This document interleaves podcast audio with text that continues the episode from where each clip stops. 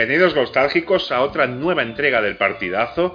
Esta ocasión la verdad es que nos ha venido genial porque llevábamos esperando esto durante unos dos meses más o menos, pero por fin podemos grabar esta edición del partidazo. La hacemos con un amigo, un flan que se convirtió en amigo y sabe que las puertas de nostalgia las tiene siempre abiertas, como es Oscar Fernández y te vuelvo a dar la bienvenida otra vez a la nave nostálgica. Oscar, ¿qué tal? Buenas tardes, pues encantado de estar con Sagra y contigo en esta mi casa, que yo la considero mi casa. Y lo es. Y, a narrar, bueno, a contar, eh, a contar una tarde bonita, la verdad.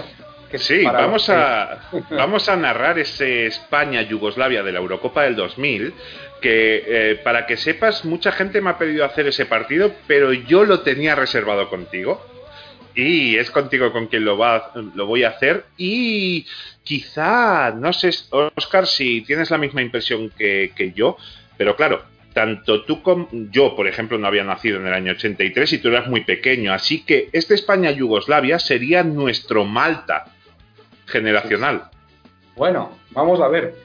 Yo es que lo del recuerdo de Malta lo tengo, lo tengo ahí medio, medio borroso. Claro, tú eras muy pequeño. Sí, sí, era el día de mi cumpleaños. Cierto. Casualmente. Seis años cumplías, ¿no? Seis añitos cumplía yo ese día y yo sé que lo único, lo único que recuerdo de ese día, recuerdo de verdad, de verdad, de verdad, es que la lié. La lié en mi casa, grité mucho y salté mucho y todas esas cosas. No tengo más recuerdos de aquello. Claro, entonces este es el día donde España te vuelve a hacer sentir un poco como se sintió, por ejemplo, tu padre con Malta. Sí, eh, vamos a ver, es que España eh, nos parece a veces un poco como si fuera el Atleti. sí, sí, joder. Es, eh, nosotros somos mucho, mucho, mucho de España pero, pero nos llevamos tantísimas decepciones y luego se nos olvida y otra vez somos mucho, mucho, mucho de España. ¿Vale? Hmm. Yo creo que nos llevamos muchas decepciones de continuo.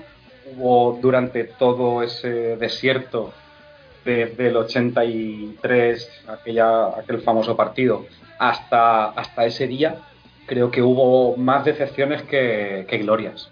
Sí, eh, yo realmente nunca he sido mucho de la selección española, no me importa, cuando era más pequeño sí que quería que ganase, ahora realmente no me importa mucho si gana o pierde. Me he aficionado más, por ejemplo, a la selección de Holanda o Italia, son dos selecciones que, hincho más, en la última Eurocopa y, y en el Mundial iba con Islandia. Pero sí que es cierto que la selección española cuando se pone a jugar y tal, sí que te alegras mucho de que las cosas le vayan bien. Y creo que es un fallo el mío que tenemos con mucha gente de este país, y es que somos más de club que de país, de selección, vaya. Yo siempre he dicho que prefiero que el Barça gane una Copa del Rey a que España gane una Eurocopa. Eh, es cruel, pero bueno. cada, persona tiene sus pensamientos. Yo también me considero ahora, ahora, de un tiempo para acá, me considero más de club que de, que de selección. Porque también anda un poco desvirtuado el tema de lo de la selección. Eh, aparte, creo que, bueno, ahora mismo en estos momentos, mm, la identidad que Luis Enrique está transmitiendo a la selección me parece correcta, me parece que está llevando, está intentando cultivar un camino, arar un camino que me parece muy correcto. Viene, de, viene de una herencia muy complicada, no por, por calidad de jugadores, sino porque siempre se van a hacer comparaciones de estos jugadores no son como los que ganaron Mundial, Eurocopa, Eurocopa. La gente que se olvide, no van a salir más. Sí, pero eh, vamos a ver, esto es que es así de difícil. Y Luis Enrique creo que es una persona muy adecuada para llevar a un tipo de selección así, porque ha sido capaz de, durante año y poquito, borrar un recuerdo imborrable, hmm. o mejor dicho, estar a la altura de las circunstancias, sí. como fue su triplete. No voy a decir que uno sea mejor que otro, pero sí que estuvo a la altura de las circunstancias e hizo olvidar eh, determinados, determinados momentos de la historia del Barcelona que era bastante complicado volver a llegar a hacer olvidar. Y, bueno, y luego aparte que el, puesto de seleccionador en España es, una silla caliente, es una silla electrificada total. Eh, tienes que lidiar con todos los periodistas que, pues eso. Sí, sí, sí. No, y, y en, en esa época aún, pero claro, para decirlo, el contexto, nos vamos en este día al 21 de junio del año 2000, era un miércoles, y, por ejemplo, mira, el número uno de los 40 principales, Oscar, era Thalía, con su canción Entre el mar y una estrella.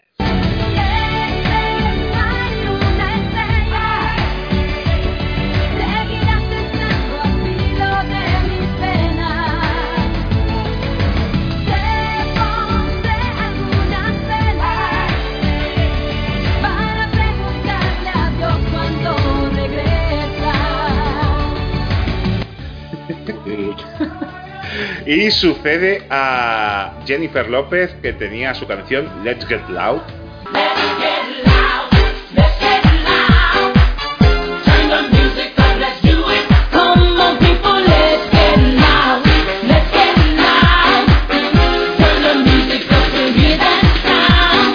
Que la verdad a ti te suena, ¿no, Sagra? A mí también me suena. ¿Sí? No, yo no. La de Italia no, la de Italia no me suena de nada. Igualmente, da igual el número uno. En ese verano, ¿qué es lo que sonó? ¡Bomba! Fue el verano de King África. Así, sí, sí, sí, sí.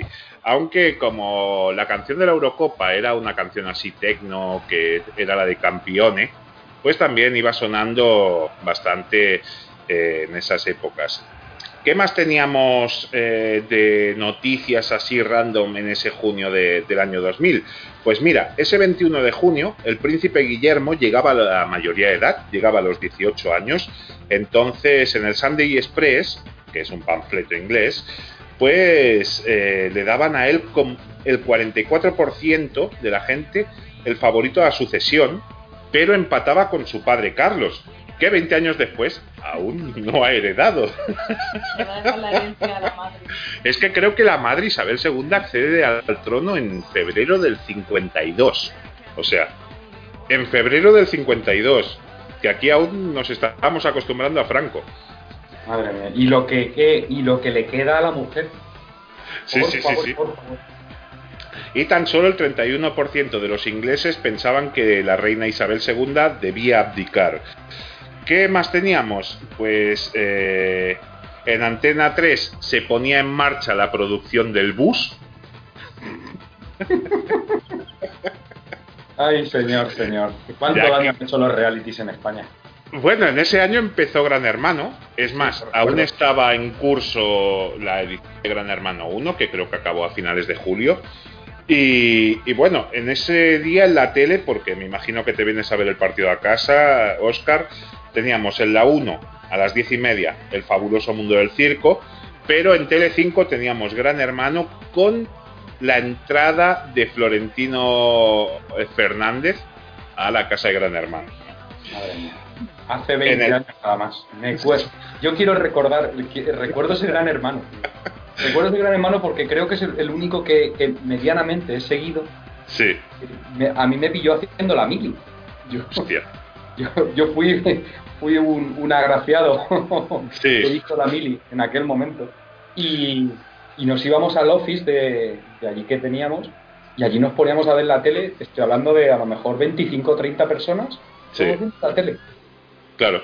Sí, sí, sí. A ver, es que ese Gran Hermano 1 lo siguió mucha gente por la novedad. La verdad es que si te pones a analizarlo ahora es súper aburrido porque todos son muy falsos. Pero, pero bueno, era la vida en directo. ¡Oh! papeles, queramos o no queramos, tenían sus papeles. Sí, por supuesto. Luego en el cine, el viernes anterior, teníamos dos pelis que me han llamado la atención. Una es Crampack, eh, que por lo menos aquí en Cataluña la han dado 150.000 millones de veces en la tele. Eh, una peli de Sesgay y luego otra que me he acordado de ti porque va a ser muy bizarro y se llamaba Rescate Explosivo. La peli quizá no te dice nada, pero el actor principal era Dennis Rodman. Madre mía, Dios mío de mi alma. El amigo de Kim Jong-un. un fuera de serie. Un fuera de serie. El gran Dennis. Si te vienes ese día al cine conmigo, que el cine costaba 450 pesetas porque era el día del espectador. O sea, Ojo. para los que no hayan conocido la peseta, eran 2 euros con Menos eh, de tres. 70. Menos Sí. de tres. 2,70 y teníamos para ver Gladiator, Tango para tres, Destino Final, Misión a Marte, Crampack, Soñé con África, Pokémon, Gigoló, Deus Bigalou, o sea, la segunda parte, y Campo de Batalla. Así que yo me inclino por ir a Gladiator, ¿eh? Yo también, yo de Gladiator total. Todo Sí, lo que sí. me has dicho, bueno, Destino Final lo habré visto, Misión a Marte es posible que también, Sí, Pokémon como que no, yo no soy niño No. Pokémon, no. no soy generación Pokémon yo.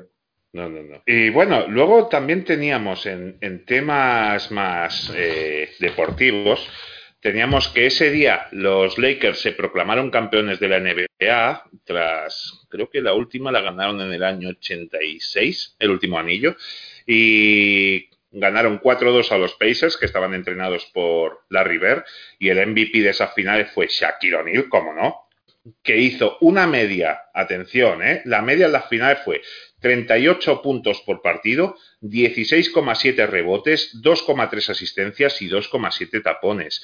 Es quizá el último gran pivot dominador de la NBA, porque ahora el juego es mm, llegar y tirar triples, triples, triples más triples.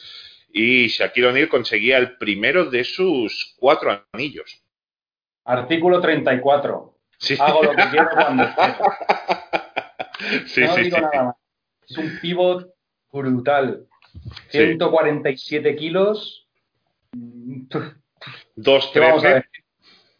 Es que no podemos decir nada más. Es que era. Te metía el culo y adiós. Y ya está. Era el Luis Suárez, pero En baloncesto. Sí, sí, sí, sí. sí. sin tomar mate. Madre Eh. mía, qué de jugador. Luego también teníamos una noticia bizarra y es que la policía detenía en Torremolinos al entrenador de Nina Zibanetskaya. ¿Te acuerdas esa nadadora que era... nacionalizada, sí. Sí. Entonces, lo detuvo por tráfico de drogas de diseño. Era el británico Cecil Russell, que ya tuvo un juicio en el año 97 y en ese juicio admitió haber quemado el cuerpo de un camello. ¿De un camello de animal o un camello No, no, un camello de, oye, ¿cuánto quieres? Un John ca- Carra? Bueno, el camello en teoría no tiene por qué ser yonki. También, también, es verdad. Si quieres ser buen empresario, Sí, pero rollo. me. Sí, sí, sí. Y bueno, eh, se le incautó un paquete de 513 pastillas de MDMA. Consumo propio. Sí. Y en su domicilio, cuando entró a policía, había 668 pastillas de éxtasis. Lo mismo, también es para consumo propio. Sí, sí. Y le interrogó, pues, un juez que estaba muy de moda, que era el juez Garzón. Madre mía. Luego, ¿qué más teníamos? Ah, como tú eres un amante de la tecnología, te voy a dar lo último que... Sabes que las Eurocopas y Mundiales siempre hacen ofertas en las teles y tal, ¿no? ¿Eh? Pues aquí, Bazar el Regalo Ojo, cuidado. tenía un Sony Triniton con pantalla panorámica, pantalla FD de 28 pulgadas con teletexto por Ojo. 159.900 pesetas. Al cambio aproximadamente... Son 960 euros. 900 y pico de euros, sí. Es una pasta, ¿eh? Sí, sí, sí, sí, sí, sí. sí. O Yo tenemos un- para comprarme una tele, pues me voy a gastar ese dinero 20 años después. pero mucho mejor, no es 28 pulgadas con culo.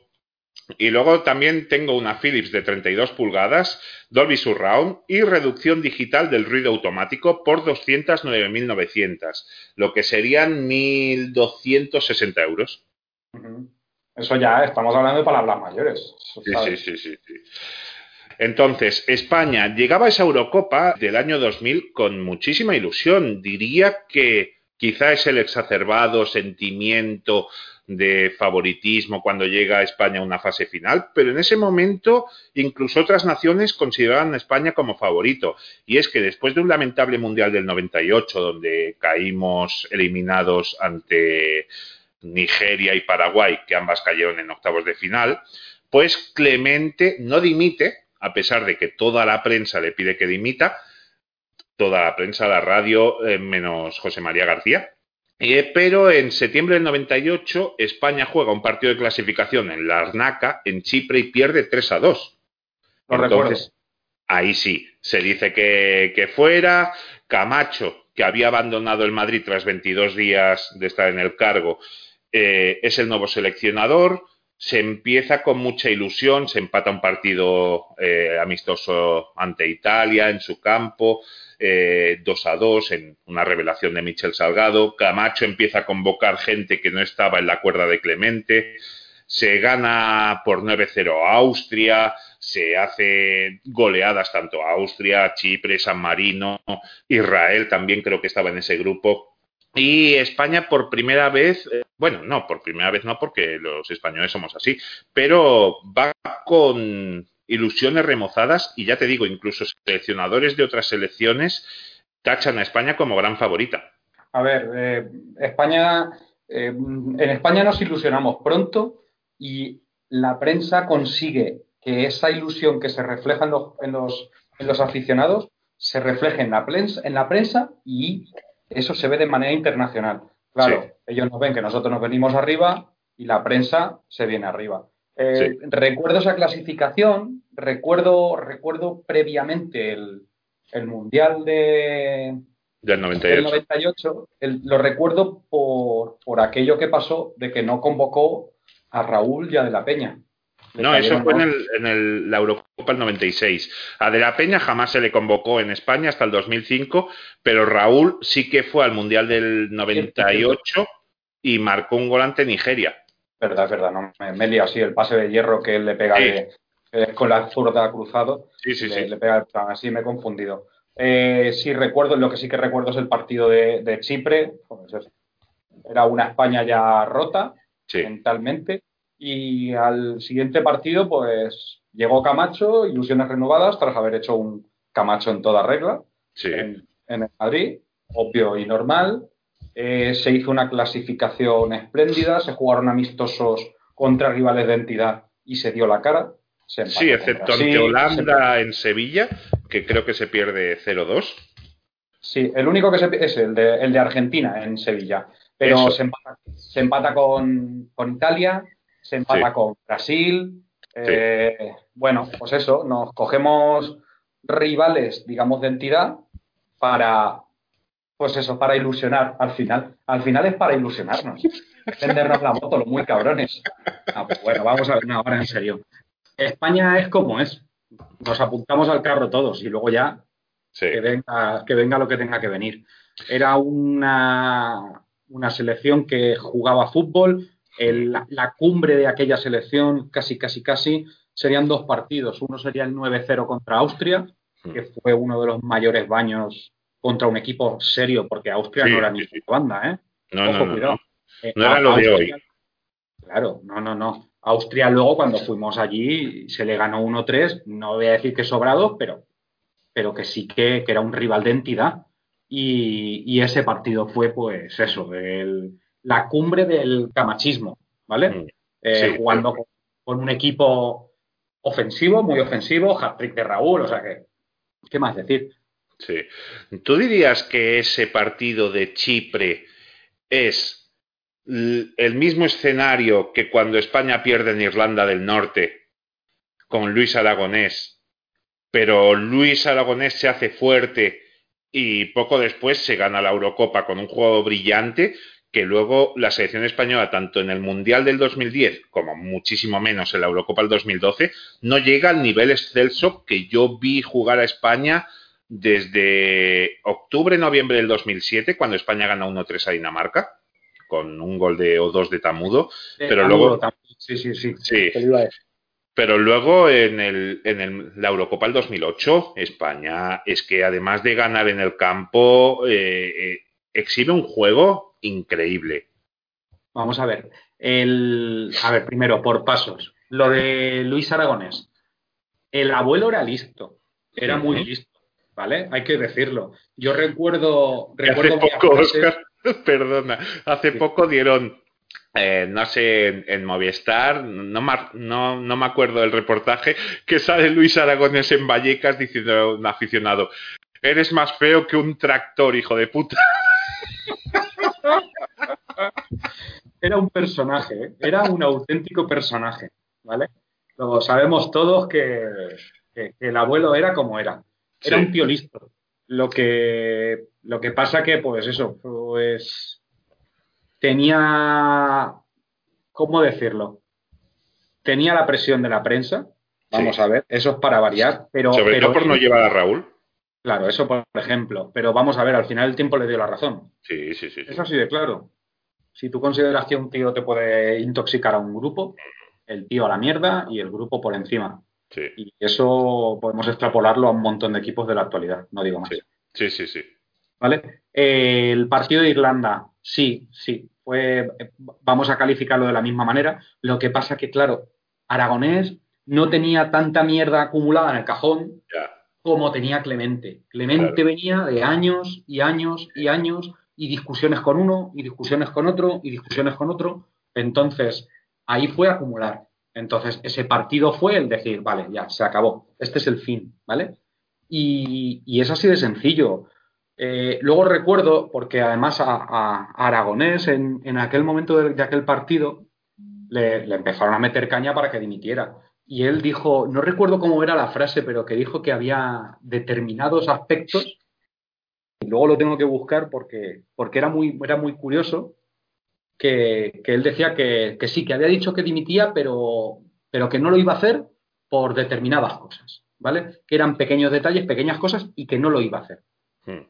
Y re- creo recordar anteriormente que él había dicho que se debía de hacer en España un Sanedrín Sí. de juntar determinadas personas, digamos, sabios, ¿sabes? el que se consideraba, Zapatones que se consideraba el sabio, ¿vale? En el, en el cual ese Sanedrín, pues que tendría que estar aquí determinadas personas para llegar a un acuerdo, llegar a acuerdos de cómo tenía que jugar España, cuál tenía que ser la entidad de España, la identidad, perdón, Sí. y si entonces, pues desde pequeñitos, hacer una formación y luego ir escalonando eh, el, el ascenso de todos los jugadores a, a- a categorías superiores.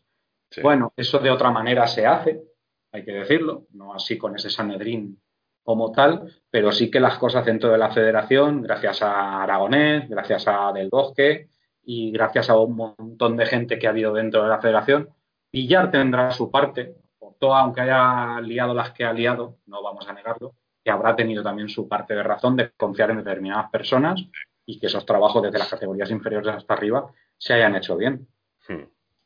Sí, a ver, yo es que recuerdo muchas broncas con Luis Aragonés yendo a la COPE, yendo a la SER, no sé si, si eso me la está jugando mi, mi cerebro.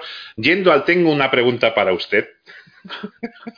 Ay, es, que, es que lo vamos pidiendo las hostias a gritos, es normal. Y claro, eh, realmente Luis Aragonés es el, es el que da nueva identidad a España porque España era la furia y él le pone la roja. Es él el que le pone la roja y hasta entonces la roja era Chile. Sí, y para los chilenos sigue siendo la roja. Sí, sí, sí. Además, creo, creo que ellos, creo que ellos consideran una ofenda que nosotros nos autodenominemos, o sea, que España se autodenomine la roja. Sí, ¿Vale? me imagino. También nos quitasteis eso, nos dirán. Pero bueno. No, vamos a ver, es, es lógico. Eh, lo del tema de lo de la furia, pues hay que pensarlo dentro de un mundo del fútbol moderno, en el cual al final el físico es súper trabajado por todos los equipos. Nos estamos dando cuenta de que ahora mismo tú vas a, a cualquier país de la Europa del Este y, y trabajan físicamente como animales y ya no Sí. son las diferencias aquellas que habían de que tú perfectamente le podías meter a un equipo en su casa 0-4, 0-5 o 1-6 Sí. y sin despeinarse y no con los del primer equipo de la, de la primera escuadra, digamos, Mm. ¿vale? De los titulares. Entonces, eh, es complicado si físicamente todos los jugadores están igual de trabajados, ahí ya solamente vas a tener dos. Una, cómo es tu físico, no el trabajado, sino el de altura, peso, ¿vale? Y luego el otro, la técnica, ¿vale? Sí. El fútbol está tan sumamente trabajado que ahora cualquier jugador de cualquier eh, club de a tomar por culo, sabemos cómo juega, porque hemos Sí. visto sus vídeos por internet Sí. y todo el mundo se conoce, ¿vale? Tienes que di- di- diferi- diferirte en algo, te tienes que distinguir en algo. Sí, Y es en algo, en la, en la técnica. España tiene grandes jugadores y ha tenido grandísimos jugadores técnicos.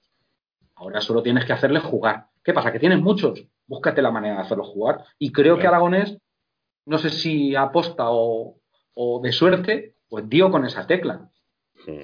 ¿vale? Y el par- primer partido, como tú bien has dicho, en, en- en el cual España hace ese, ese partido de Dinamarca, que marca Tamudo, y creo recordar que marca Ramos, que jugó ese partido Sí, de lateral también de lateral. Se hizo una jugadita de estas buenas, buenas, Sí. y una picadita al portero, y Sí, una- o cierto. sea, que, que ese fue el partido de decir, venga, va, nosotros a partir de ahora vamos a jugar así. Sí. Y es así de claro. Sí, sí, sí. Eh, entonces, volvemos un poco a Camacho. Camacho, su trayectoria en primera había empezado como ayudante de Di Stéfano cuando, cuando era este entrenador del Madrid sustituyendo a, a, a Toshak. Luego coge al Rayo Vallecano, lo asciende a primera y lo, y lo mantiene. Y luego coge al Español en segunda, lo sube a primera y en dos campañas lo deja sexto sin poder ir a la UEFA por un punto y cuarto. Entonces se va al Sevilla, aguanta 21 jornadas en un Sevilla que acabaría descendiendo. Y luego en la temporada 97-98 vuelve al español, lo deja décimo por ahí y se va al Real Madrid. Ya hemos dicho, aguanta 22 o 23 días, está por ahí. Es más, eh, lo deja en julio. Y en octubre es cuando coge a la selección española, octubre o finales de septiembre. Y a partir de ahí la selección española va a mucho más, incluso ese año 99-2000 en tema equipos españoles, por ejemplo, es un año complicado, gana la Liga el Deport con 69 puntos, luego en la Champions se produce la final española, que es la primera final de Copa Europa entre dos equipos del mismo país, como es Madrid-Valencia en París, y, es verdad que en la UEFA no hay ningún eh, equipo de la UEFA. Pero bueno, eh, la convocatoria para esa, para esa Eurocopa del 2000 también tuvo alguna polémica, porque de porteros se lleva a Cañizares, Molina y Casillas, siendo Molina el, el portero que en teoría iba a empezar de titular y Casillas como tercer portero. Luego de defensas en el lateral derecho se lleva a Salgado, a Velasco, de laterales izquierdos a Aranzábal y Sergi, y en el centro de la defensa eh, Abelardo, Hierro y Paco. Com- compensado por el momento. Sí, bueno, quizá me hubiera llevado algún central más, pero es cierto que en el centro del campo se llevaba a Guardiola, Elguera, que podía jugar de central, como luego el resto de su carrera hizo, a Fran, a Yarar, a Engonga, Mendieta y Valerón. Un centro del campo, la verdad es que con mucho quilate. Pero quizá no raudales. pero quizá no de la manera que Camacho quería jugar, que necesitaba un, un, un leñero en el centro del campo y ese papel lo hacía Elguera, pero fuera de Elguera no veo a nadie que rascase mucho. Ponga, Sí, ya. y tampoco, era bastante técnico. Sí, pero, pero en el perfil de rascar, dentro, bueno, vamos a ver. Mendieta también- quizá. No, no, el Helguera rascaba, ¿eh? No te olvides que rascaba. Y Bula Papal. Sí, total, hombre, vamos a ver. Estuvo en el Alba, ya verás que va sobrado. Y luego aquí llega la gran polémica porque arriba llevaba a Echeverría por una banda, a Munitis por otra banda y en el delantero centro estaban Urzaiz, Alfonso y Raúl. Yo, viendo, recuerdo una temporada de Alfonso tampoco muy buena, creo que marcan 9, 10 goles en liga. Es más, el Betis acaba descendiendo esa temporada segunda. En vez de Alfonso me hubiera llevado a Morientes o incluso al comunista Salva Ballesta, que había sido Pichichi ese año. Los dos grandísimos jugadores, no tengo nada que, que alegar. Urzai ya estaba, Sí, ya estaba ya- llegando a sus últimos, ya estaba dando sus últimos coletazos, sí. pero tanto Morientes como Salva, grandísimos delanteros. La verdad no tengo nada que objetar. Todo depende de a lo que quieras jugar. Si vas Claro. a tener en banda a dos tíos que te centren, pues vale. Bueno, sí, ahora comentaré. Dentro del partido comentaré, comentaré. Que lo estoy deseando, lo estoy deseando. pero Así que si vas a tener tíos en, el, en, el, en bandas que te van a poner centros, Urzaiz es, es estupendo. El Moro Sí. igual. Ballesta igual. O sea, que Salva es que, es que los, es que los tres son del mismo corte. Ahí ya es el que con el que te pegues tú. Ah, por cierto, no me acordaba de decírtelo. Y ese 21 de junio había eh, tanto elecciones como en el Barça como en el Madrid, que todos sabemos cómo ha acabado. Y va, por 25 pesetas, Óscar, a ver si te acuerdas de los precandidatos que había en ese momento. Hostia. Estamos hablando de precandidatos del Barça, ¿no? Del año 2000, sí. El año 2000. A ver. 2000, vale. Uno fue Gaspar, obviamente. Sí, claro. ¿Vale? ¿Basas? Eh, no, Bassat. sí. Bassat, Bassat. Luis Bassat, exacto. Sí. Vale. ¿Quién más? ¿Que me voy a ¿De llevar qué? 50 pelas? Te quedan, te quedan tres. A ver si. El, joder, este tío que se ha presentado otras cuatro o cinco veces más. Jaume Llauradó, Llauradó, madre mía, de verdad. Uf. más Purroy, Gabriel. sí. Pues no, recordaba que había sido. Y Castells, No, tam- ah, Joan Castells. sí. Vale, vale. Lo recuerdo, pero vagamente, vagamente. Entonces ese día nos despertábamos los aficionados del Barça con la noticia de que la gente de Figo había enviado un fax reclamando una cubre, No, cumbre. perdón, has dicho un nombre que no he escuchado. Ah, tenías que haber dicho clink, clink.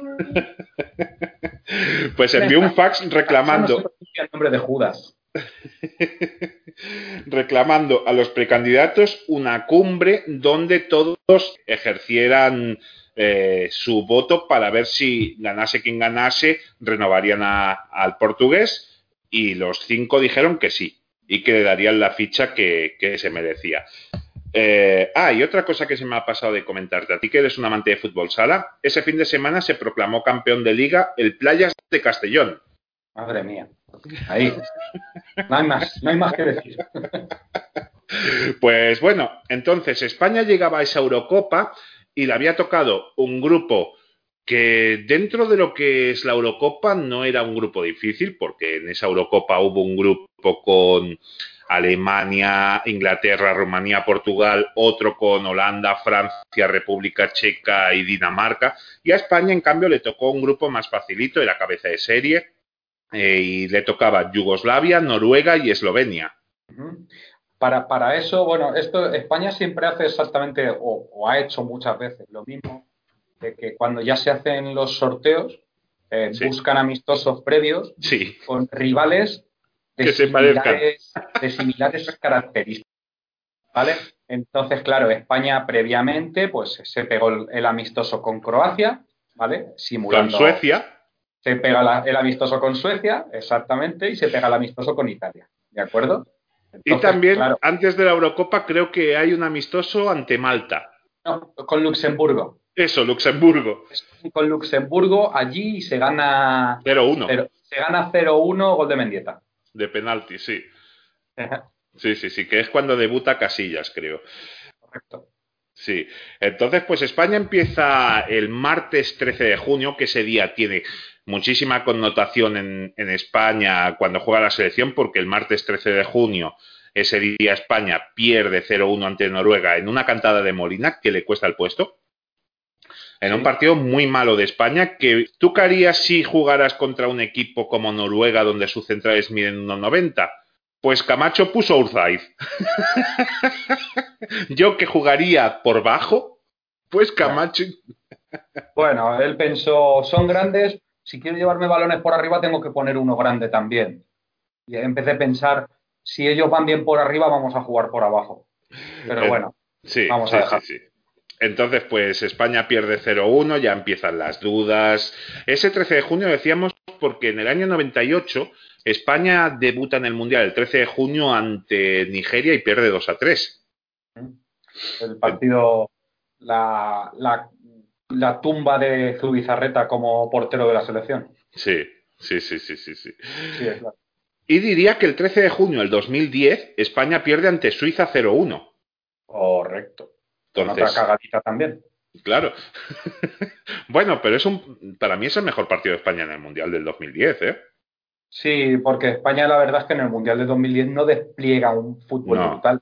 No es lo mismo, voy a, voy a hacer un símil que no tiene absolutamente nada que ver, pero es, no es lo mismo ver un partido de una Eurocopa que ver un partido de una Copa América. No tiene absolutamente nada que ver. El tipo de rivales, cómo se juega, cómo se arbitra, cómo son los campos, no tiene absolutamente nada que ver. Entonces te vas a Sudáfrica, campos que no tienen una calidad muy buena, estamos hablando de césped, ¿vale? Eh, rivales que pegan, te pegan hasta, hasta cuando estás eh, saliendo del campo y ves el baloncito al lado, pues te están dando ahí también. sí, sí, sí. España no, no, puede desplegar juego y, así al final pasa. Es 1-0 todo. sí, sí, sí, sí. Pues España pierde el primer partido ante Noruega y tenemos suerte ya que en el otro partido Eslovenia se adelanta 0-3 a Yugoslavia, pero Yugoslavia acaba empatando a 3. En la segunda jornada, en un partido malísimo de España, España gana 2 1 a Eslovenia, el domingo 18 de junio, y Yugoslavia le gana 1-0 a Noruega. Entonces, tras las dos primeras jornadas, Yugoslavia va líder con 4 puntos, Noruega va segunda con 3, España va tercera con 3, porque se contaba el gol a verás particular entre las dos, y Eslovenia va última con uno. Los cuatro equipos se pueden clasificar. Entonces, si gana España, se clasifica seguro, ya sea como primero o segundo. Y si empata España ante Yugoslavia, necesita una victoria de Eslovenia a Noruega para clasificarse como segundo. Así que se necesita ganar. Sí, España iba con la necesidad de, de la victoria y durante fases del partido, pues es, eso, se ve, se ve abocada a, ir hacia adelante porque te ves fuera de la Eurocopa, te ves fuera de continuar. Está totalmente así. Eh, ya decíamos que el 13 de junio es un día maldito, pero el día que se juega este España-Yugoslavia es 21 de junio y hace justamente ese 21 de junio del 2036 años que se consiguió la Eurocopa ante la URSS en Madrid. Así que, famoso. Sí, sí, sí, sí, de Marcelino. Marcelino, a centro de Chus. Sí. El precio lo pongo yo. Pues sí, el precio lo pongo yo. Sí. Entonces, eh, ¿cómo llegábamos a ese partido? Pues Guardiola, que había jugado, es más, Camacho en todo momento confió en Guardiola, cosa que no hizo, por ejemplo, Clemente. Clemente consideraba que a Guardiola le faltaba físico. Sí. Es así de claro y sencillo. Y bueno, ahora cuando empecemos a comentar el partido, pues, pues haré mis, mis conclusiones obvias, pero tenía su parte de razón, es obvio. Sí, sí, sí, claro. Entonces, Guardiola estaba totalmente discutido por toda la prensa, no querían que jugase, preferían un centro del campo eh, con otro tipo de jugador. Eh, también Fernando Hierro estaba lesionado, con lo cual tendría que ocupar su plaza Paco. Y Aranzábal tenía algunas molestias y entraría Sergi. Y eh, bueno, también se iba a hacer otro cambio que luego comentaremos. España también tiene muy mala suerte porque está concentrada en Tegelen, en Holanda, y hace un viaje de 228 kilómetros a Brujas en bus. Entonces, ¿qué pasa? Que el sistema de refrigeración del autobús se avería y el aire calentaba en vez de enfriar, mes de junio. Si a eso unimos que ese día, no se sabe el por qué, había un gran atasco en la autopista, el autobús se tuvo que parar en un área de servicio para arreglar el incidente y se podía ver en ese área de servicio holandesa tumbados en el césped, los jugadores sin las camisetas. Entonces... Eso es al, más puro estilo el, el, avión que llevó al Madrid a Tenerife. A Tenerife. Es el, mismo, estilo. Igual, igual, igual. Entonces, pues la selección acabó llegando tarde y no pudo entrenar el día antes en el Jam Break del de Brujas, que sería el escenario del partido.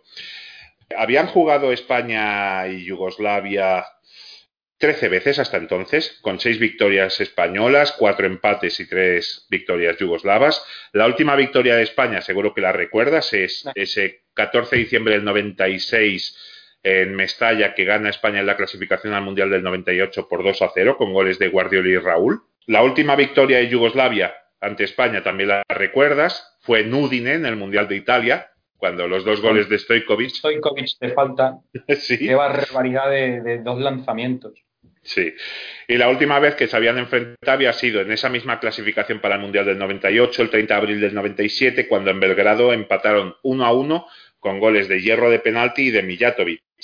Entonces, los aires en la selección yugoslava eran optimistas, es más, Jukic decía antes del partido, vamos a ganar 1-0 con gol de Pedja, cosa que no... Y tenemos otra anécdota y es que el árbitro iba a ser el austriaco Gunther Benko, que no pudo ser porque el árbitro danés Milton Nielsen, que estaba dirigiendo el Turquía-Suecia, se lesionó. Benko, que estaba de cuarto árbitro, tuvo que entrar a acabar ese partido y entonces se nombró otro partido para el España-Yugoslavia, que fue Gilles Bessier, que tenía 40 años, eh, era de Niza y había arbitrado siete partidos europeos a españoles con ninguna derrota en ningún club español con este árbitro. Y entre otras cosas también había arbitrado ese España 9, Austria 0. Para que veas, mira, ese ya empezó a leer a la prensa, este árbitro nos da buena suerte, nos da suerte este árbitro. Siempre Entonces, eh, el partido se daba a las 6 en televisión española porque sí, chicos, antes los partidos podíamos ver todas las fases finales sin pagar un duro. Bueno, ya pagábamos. Por, por de manera indirecta. Sí. Y ahora pero, se Sí, pero claro, fue en el Mundial del 2002 donde empezamos a no ver todos los partidos. Cosa que nos jodía mucho a los futboleros de verdad. Sí, sí, sí.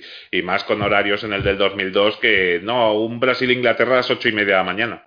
el partido de España, el de, sí, a las Corea, fue a las 8 de la mañana. Sí, sí, además ese día los periódicos aprovecharon para sacar doble, doble edición.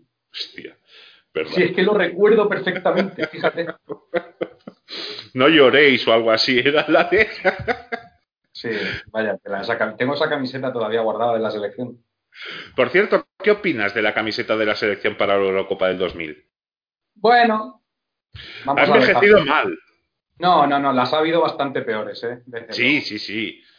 Aún así, para mí, de las más bonitas, la del Mundial de Estados Unidos 94. Hmm. Sí, es muy es de las que más me ha gustado a mí. La del Mundial del 98 a mí me gustaba. Pero bueno, ya es cuestión de gustos. sí, claro, claro. Cada cual entonces, si te parece, vamos con las alineaciones. España salía ese 21 de junio del año 2000 con Cañizares en portería. Salgado el lateral derecho y el lateral izquierdo para Sergi. Pareja de centrales para Abelardo y Paco, que además se da la circunstancia de que Abelardo es un día más joven que Paco. Joder, eso sí que no lo sabía. Parejas centrales que además. Pizarrada total. y Abelardo cumple el rol de capitán. Sí, me, llamó mucho la atención. claro, no estaba hierro. Un tío con ascendencia, Abelardo. sí, muy buen tío, ¿eh? a mí me han hablado siempre muy bien de él. Sí, yo no tengo mal concepto de él, la verdad. Es más, cuando vino aquí con el Barça, tengo una foto que le hice. En, en el campo y un tío muy agradable, ¿sabes? Sí. Creo que la selección se da el brazalete al jugador que más internacionalidades lleva y Abelardo, claro, ya iba eh, desde el 92, llevaba yendo a la selección. Claro, tú hazte cuenta de que ahora ves que, se le pone el brazalete Coque, eh, Miquel Merino y dices, joder. Sí, joder, sí, claro, te estoy hablando cuando no está Ramos, claro, porque claro la barbaridad de partidos que lleva. Pero, pero ver jugadores que te parecen que no son tan veteranos dentro de la selección y llevarlo, pues dice mucho de la, de la España que está construyendo Luis Enrique. Sí, muy joven, muy, muy inexperta. Pero bueno, entonces, en el centro del campo tendríamos un doble pivote con el Guerre y Guardiola. un doble pivote como, como los que le gusta al culé de Chamberí. Amante del doble pivote a muerte. Yo creo que el doble pivote se tendría que prohibir. Sí, sí. Eh, deberíamos de sacar alguna ley o algo. O, empezar con, un 0-2. Si pones doble pivote, empiezas con un 0-2 perdiendo. Por banda derecha estaba Mendieta, por banda izquierda Fran y arriba Alfonso y Raúl. Vamos a ver, yo analizo la alineación, ¿vale? Desde mi pienso sin haber visto el partido, ¿de acuerdo?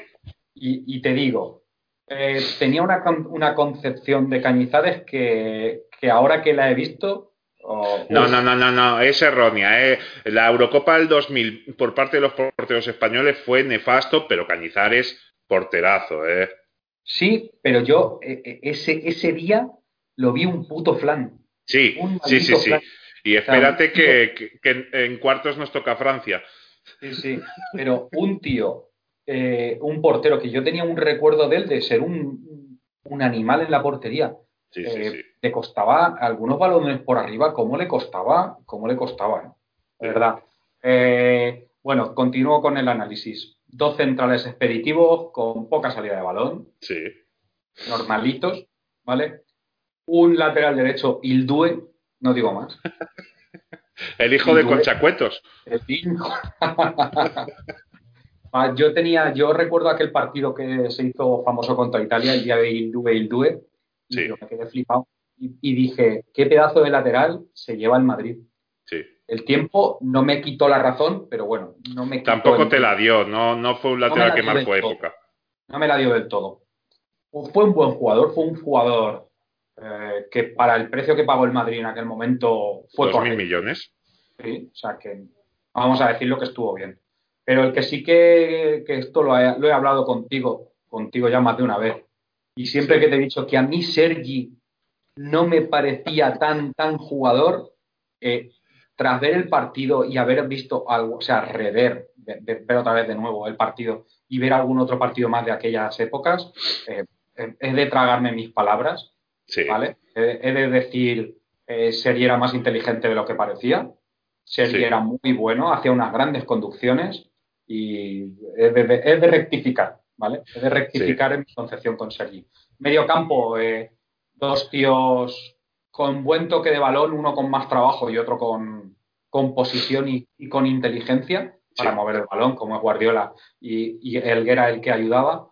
Mendieta un puto comodín, lo pongas donde lo pongas, jugaba bien el tío, porque ahora veremos cómo va evolucionando el partido.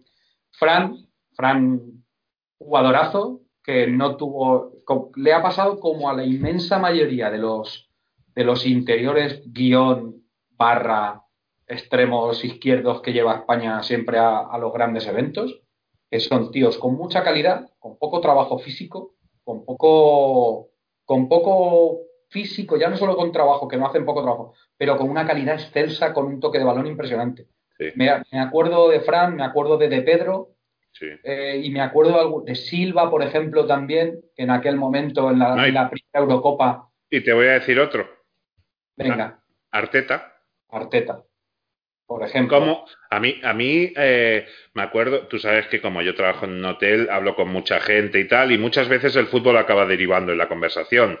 Entonces, los ingleses, había dos ingleses que flipaban de cómo Arteta no iba a la selección, y le dije, pues porque la selección están Silva, están eh, está Xavi, está Iniesta, está Mata. Es que claro, es que había tanto que elegir que si no estás en España no te vendes igual Claro. Y, y, ese fue el problema que tuvo él, que no estaba sí. en España. Arteta era jugadorazo. Sí, pero sí, sí. Te, si te vas, tienes el riesgo de que no se te vea de la misma manera. Y es lo que le pasó a él, ni más ni menos.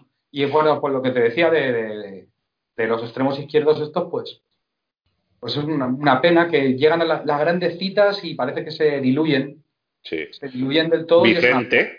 Y es una... ¿Eh? Vicente. Vicente. El cani, claro que sí, sí señor. Es el y precursor luego, de los cani de ahora.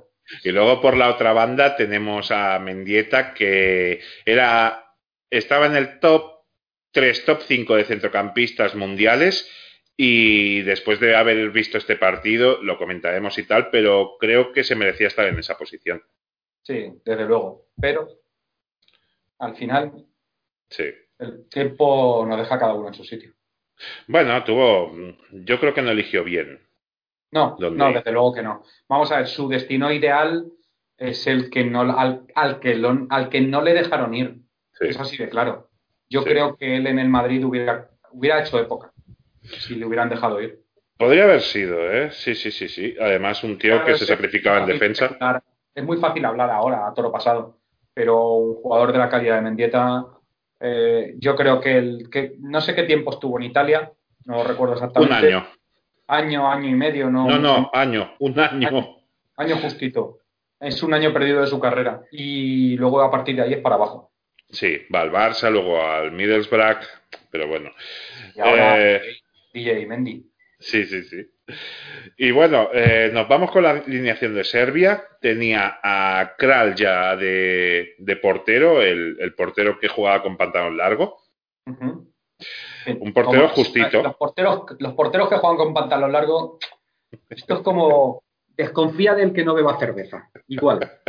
yo, yo jugaba en pantalón largo, porque claro, ponte a jugar en pantalón corto en tierra. Hombre, nos ha jodido. Cuando éramos niños, sí. ahora. Ahora es otra historia. Ah, ahora el que no se pone pantalón corto es que es un, es un rarito. Hay que llamarlo rarito. Y no me gusta la cerveza. Ya, ya, pero bueno, puedo confiar en ti, ya lo tengo claro. Por la derecha teníamos a. No te preocupes. Por la derecha teníamos a Komjenovic. Eh, por la izquierda a Jorovic, que jugaba en el Celta. Eh, en el centro de la defensa teníamos a Jukic y Mihailovic. Que Conocidísimos todos, no hay nada que decir. Sí, sí, sí. Eh, un medio. ¿Qué? Nuestro amigo Jukic. Sí. Eh, de medio centro estaba Jokanovic. por la derecha jugaba Jugovic. En la izquierda Drulovic. En el centro, como de interior, Stojkovic. Y arriba Mijatovic y Milosevic. Ese ich final es como nuestro ez, o sea, igual que Rodríguez es hijo de Rodríguez, de Rodrigo, pues eh, Jugovic sería hijo de Jugova o Jugo o algo así. El ICE es eh, hijo de en serbio. Revisamos la alineación de, de Yugoslavia y vemos, a ver, jugadores que hayan jugado en España. Ahí tenemos Jorovic, uno, Jokanovic, dos, Jukic, 3, Jugovic, 4, Mijatovic, 5. Milosevic. Eh, Milosevic, 6. Drulovic. 7. Sí, sí, Drulovic también, es verdad. O 8 tíos que, habían jugado, que han jugado en España. Es más, del 11 inicial de, de, la selección yugoslava, ninguno juega en, en, Serbia. Sí, claro, allí no había pasta para pagar. Claro. Eh, y vemos una selección que es eh, muy mayor porque la media de edad del once inicial es de 30,27 años. Es más, está por encima de los 30 están Jukic, que tiene 34, Mihailovic con 31, Jokanovic con 31, Jugovic tiene 30, Stojkovic, que ya nos jodió en el 90, 35, está jugando en Japón, en el Nagoya, Drulovic tiene 31, Mijatovic tiene 31, España, que tampoco es una selección que sea joven, porque, por ejemplo, tienes a Cañizares, a Belardo, Paco, Fran con 30 años y luego tienes a Guardiola con 29. Su media edad es tres años menor. Claro, ahí tenías a Raúl que te la bajaba mucho. Sí, sí, sí. Vale. Y claro, a partir de ahí, pues fíjate. Sí, sí, sí. Y bueno, eh, en ese partido, en el palco de autoridades, estuvieron Butragueño y Plácido Domingo. Qué bueno, ¿no? el balón de esa Eurocopa era terrestre, que ya te acuerdas el, el, anuncio que hicieron del Piero, creo que estaba Zidane, Beckham, Kluivert, de que iban tirando balones y se caían todos a los canales de Ámsterdam. Uf, lo habré visto, pero ahora mismo no lo tengo en la, la hemeroteca mental. Y bueno, eh, las selecciones juegan con sus uniformes habituales, cosa que hoy no pasaría. desde luego. Ahí tendríamos que buscar como la maldita equipación esta nueva del Barça de este año. Sí. Que es dolorosa, horrible y nefasta. Sí. Pues exactamente, tendríamos que buscar alguna mierda de esas así. poner un, color verde gamba y, sí. un, sí, sí, un albero, un color albero de pantalón. El Jan Breidel de, Brujas no se llena para nada, es más, hay unos dos tercios de entrada, unos 20.000 espectadores. Eh, el campo está muy seco y la hierba está muy alta. Y hay una cosa que me sorprende también, visto con la óptica de ahora, pero tú y yo hemos vivido tiempos pretéritos, y es que los dos himnos antes del inicio del partido se silban. Claro, hoy, en día eh, no, no, ves porque igual de cae una sanción a la federación, cualquier cosa, ya no se silban los himnos y me da igual, ni me parece bien ni mal, me da bastante igual. Pero, pero se silbaron los dos. Las razones no las recuerdo, pero bueno, pues unos silbarán contrarios unos a otros. Yo creo que sí. No, no, no, no, no era por nada en especial. No hay una animadversión entre un país y el otro. Pero bueno, eh, empieza el partido, la presión mm, desde el inicio de Yugoslavia es muy alta. Es más, en el minuto 3 hay una falta de Abelardo a Mijatovic en la banda izquierda. La centra Mihailovic y la pelota se pasea y la envía eh, Paco a córner. Entonces, ese córner se lanza le llega a Mijatovic que desde la esquina del área chuta alto y ya tenemos la primera ocasión yugoslava. Sí, recuerdo la primera jugada, ¿vale? Eh, sobre todo ellos. Saca España, ¿vale? Entonces eh, empezamos, retrasamos el balón hasta la parte de atrás, empiezan ellos a morder, a apretar. Sí. Y hay un pase interior que prácticamente dejamos a Fran uno contra uno contra el portero, pero claro, entre Fran y yo, pues la velocidad, pues eso, es prácticamente lo mismo. El pobre no llega con todo, pero primer minuto y casi oportunidad de mano a mano con el portero.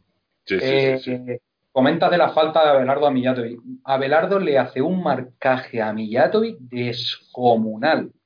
Todo el puto partido encima de él no le deja respirar. Va a banda. Eh, si Mijatovic baja un poquito a recibir al medio campo, tiene a Abelardo encima. No se corta un pelo en, darle bien, ¿eh?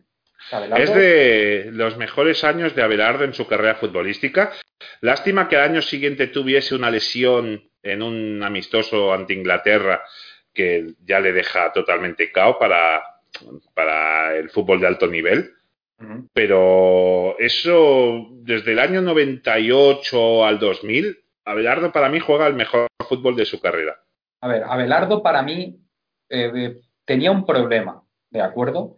Y el problema era su imagen física, ¿vale? El ver a un tío que no es espigado, porque era alto, pero, pero tenía un poquitín, eh, era un poquitín rudo, ¿vale? Luego la nariz, luego...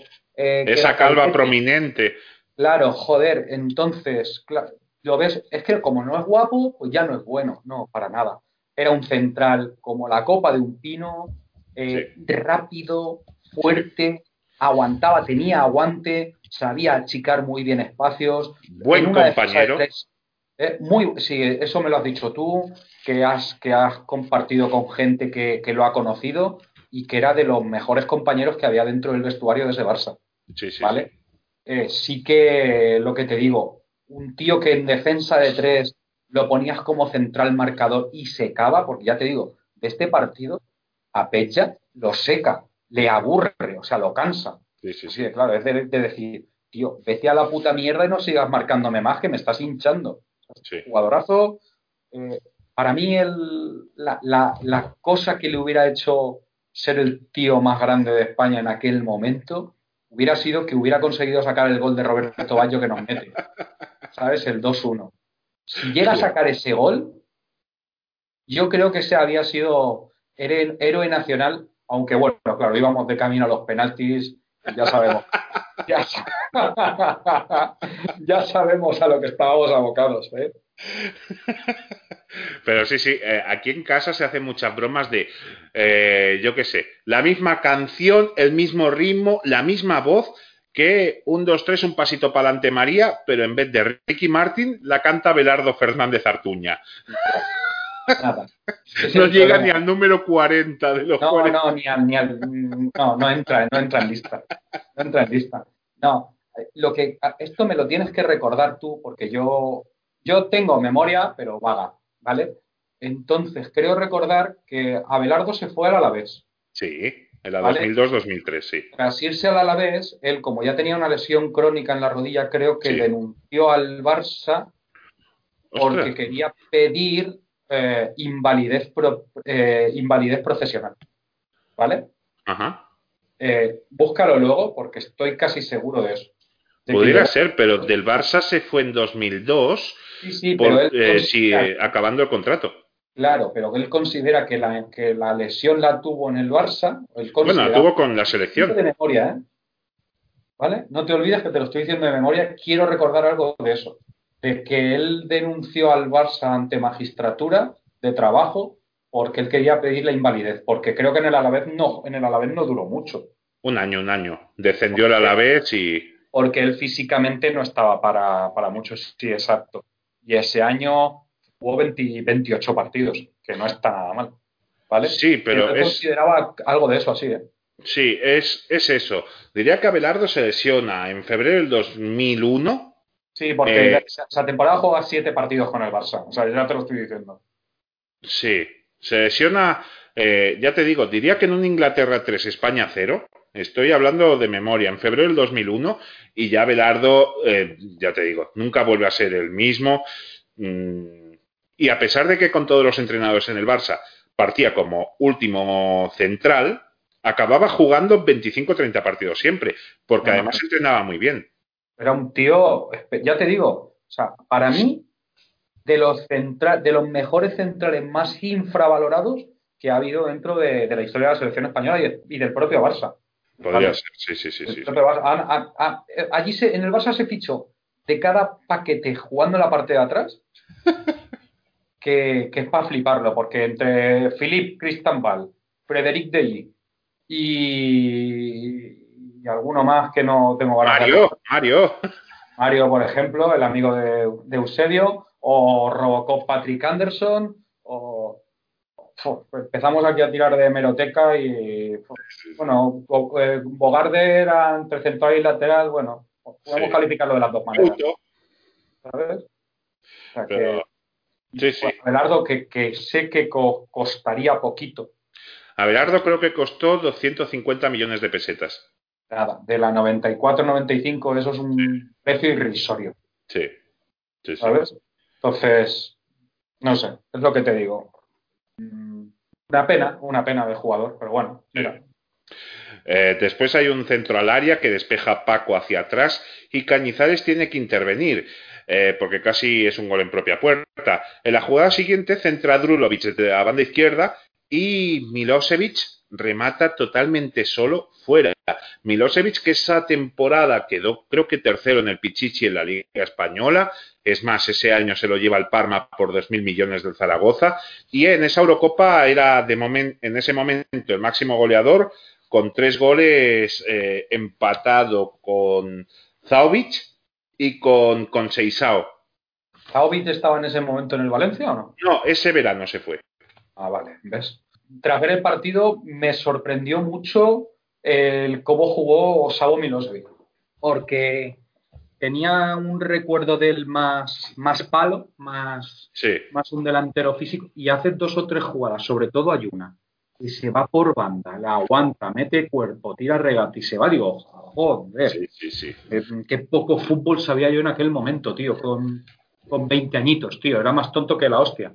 No, pero ¿qué veías? Los highlights. Es que no podías sí, ver partido no es como entero. ahora que, no, que lo, nos lo vemos todo, nos lo tragamos todo.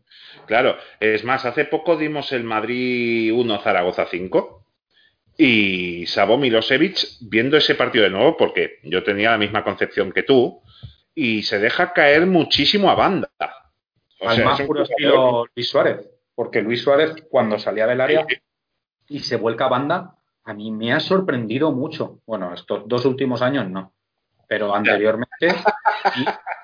No, sí, porque el volcarse a banda era porque el cabrón no podía ni menearse. Eh, Ya. ya. era volcarse a banda, no, se caía a banda, sí. en el más puro sentido estricto de la frase.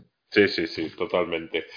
Entonces, la primera internada de España llega en el minuto 7, Sergi lanza al área, al área desde el centro del campo, entonces Elguer hace un control estupendo, que con el control se, deshace de Komjenovic y Jukic, entonces chuta ras- raso y roza el palo derecho.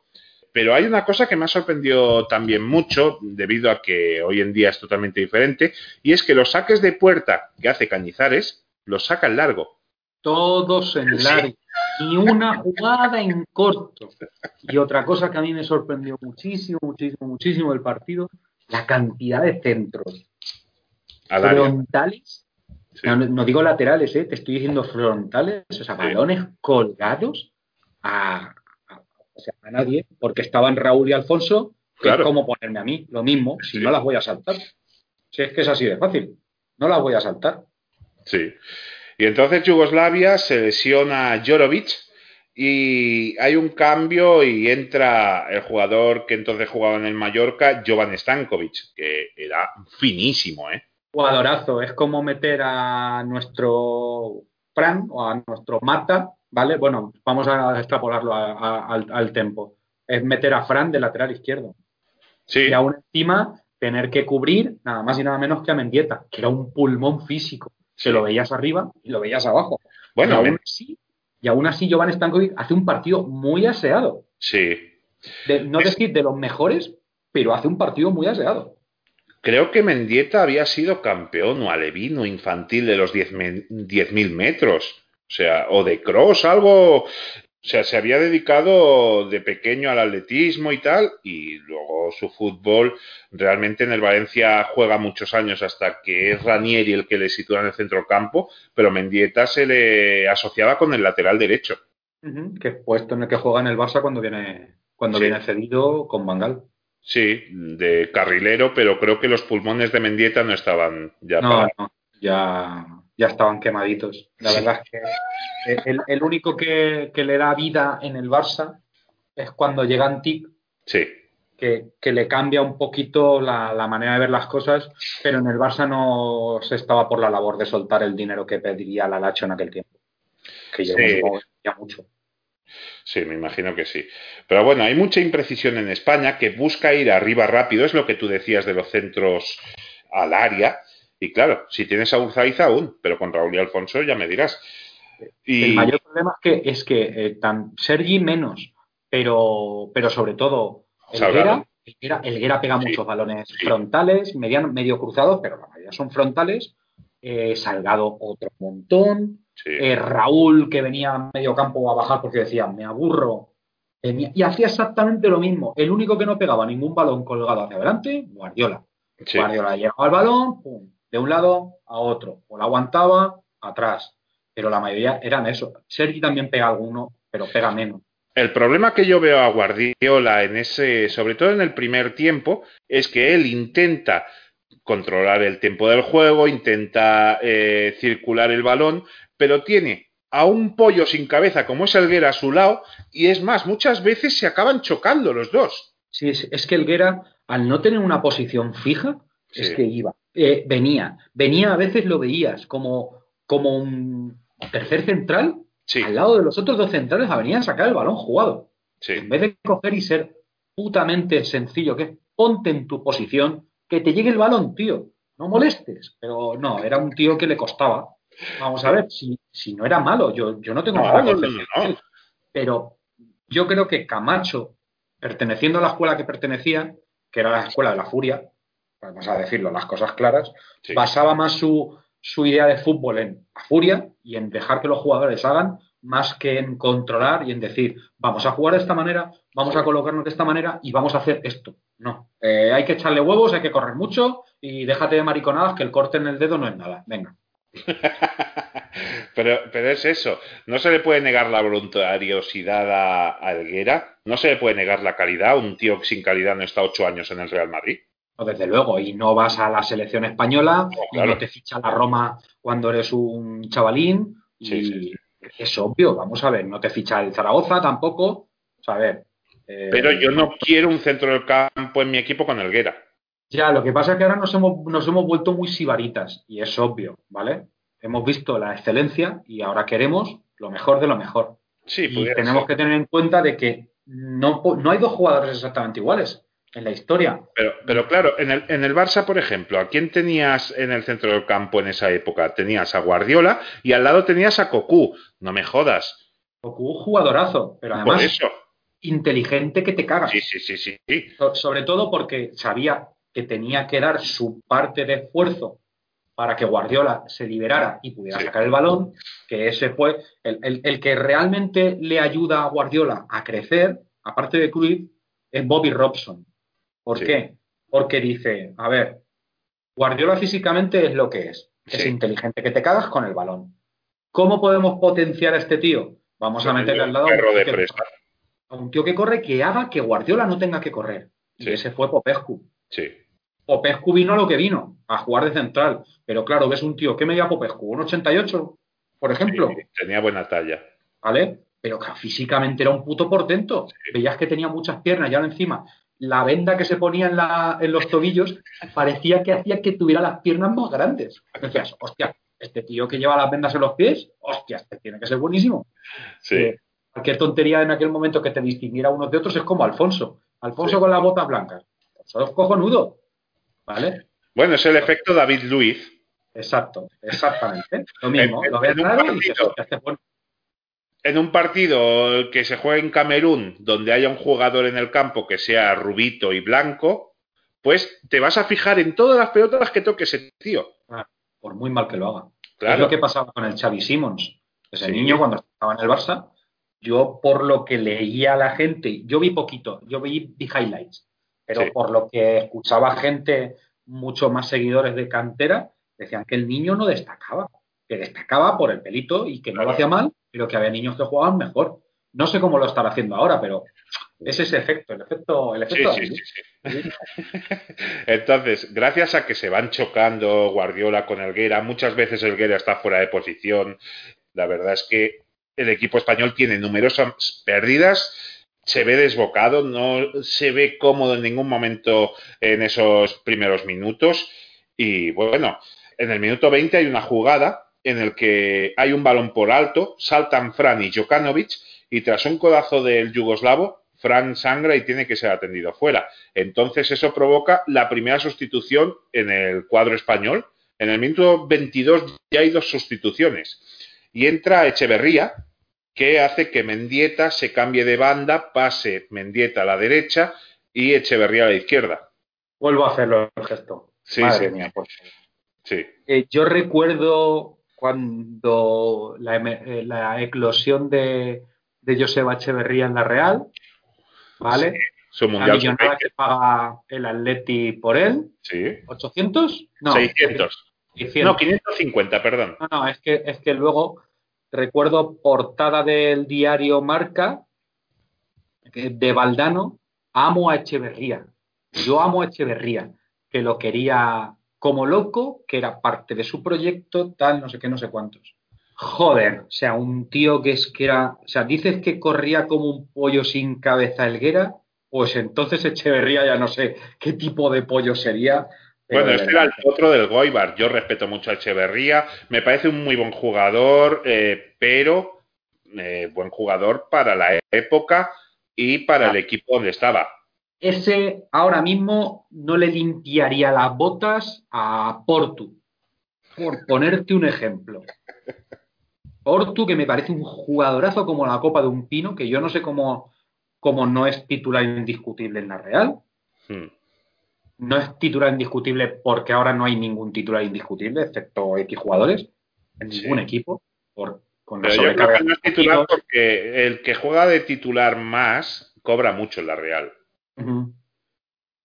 Es, es una de las cosas, pero es lo que te digo, lo de Echeverría me parece, o sea, el partido que hace, que ahora iremos comentando, Sí, el partido que hace horrible, sí. nefasto, penoso, y para que en el minuto 55 o 60, que es cuando dices, cambiar. "Eh, los dos de las bandas están jugando como el culo, es para haberte olvidado de que lo has sacado en el minuto 22 y lo quitas. Sí, Porque, o sea, no se va de su par ni una sola vez sí. y para una vez que le dan o dos que le dan balones en profundidad para poner centro los pone al tercer palo.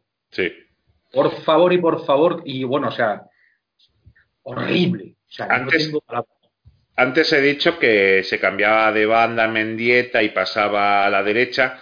Eh, me he equivocado. Mendieta ya jugaba en la derecha, se pasaba Mendieta a banda izquierda. Ha empezado la banda derecha, se pasa ahora a banda izquierda. Y Echeverría entra de, de extremo diestro. Entonces, Entra de- del 7 típico de toda la vida. Sí, ahí está. Entonces eh, saca una falta Mendieta más o menos a unos 26 metros de portería, que para el portero yugoslavo sin complicaciones. Luego hay un córner que saca Guardiola, despe- despeja la defensa yugoslava. El balón le llega botando a la frontal del área a Mendieta, que chuta. Raúl intenta como desviar la pelota con el tacón, pero no le da. y entonces Kral ya despeja con el pecho, casi sin querer, a córner. Sí, sí. Oportunidad que, te, que con cara de tonto que nos quedamos. Sí, sí, sí. Además, Raúl es un mito en la historia de, de, la selección española, en la historia del Real Madrid, pero técnico, técnico no era.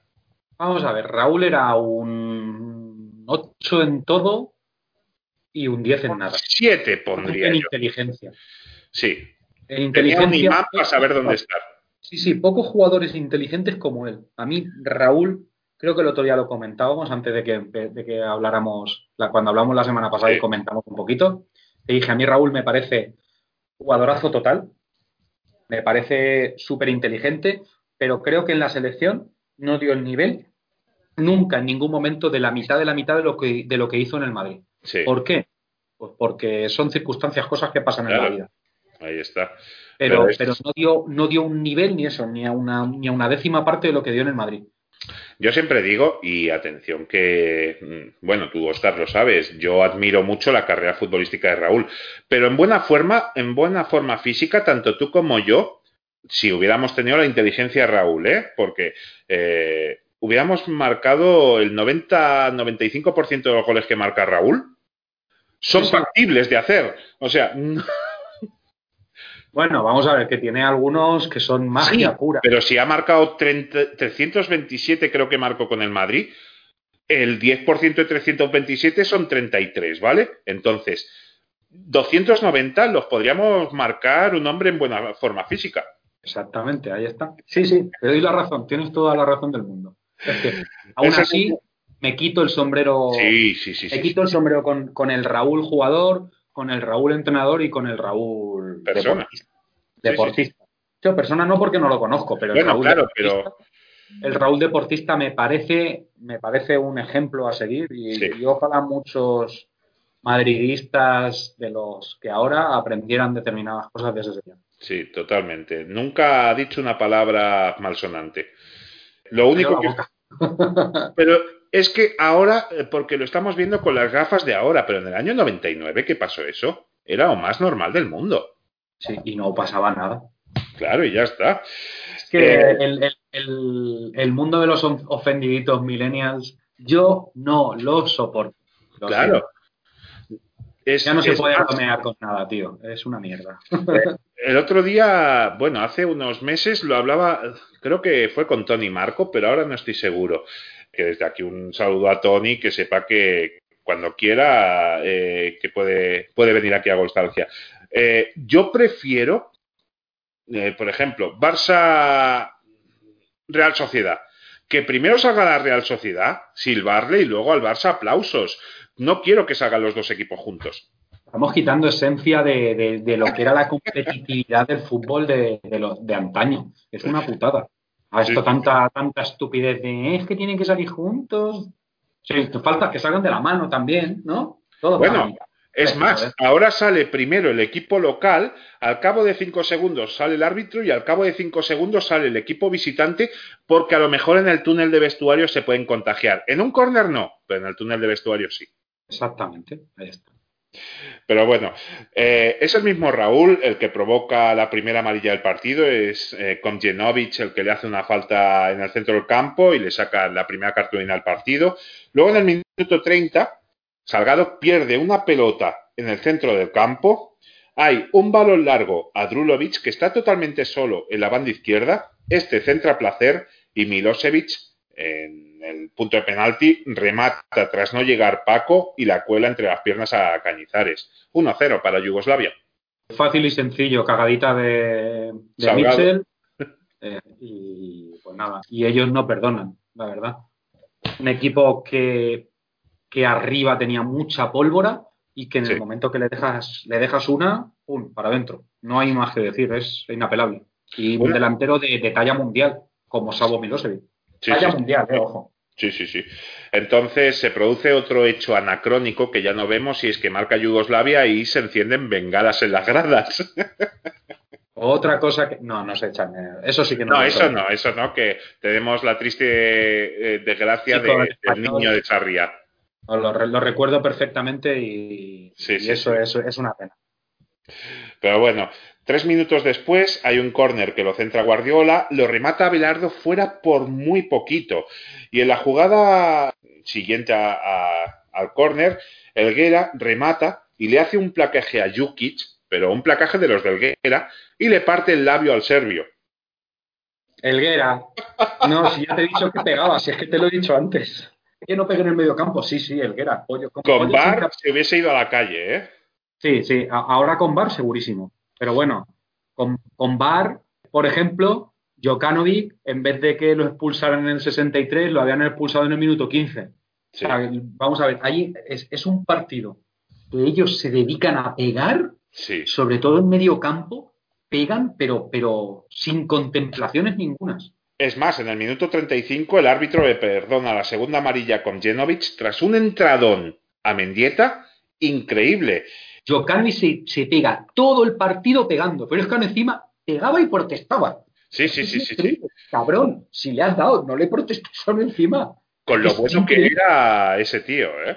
Sí, sí. Ojo, eh, eh, y escucha, jugadorazo también, ¿eh? lo recuerdo perfectamente en la Villa Jokanovic.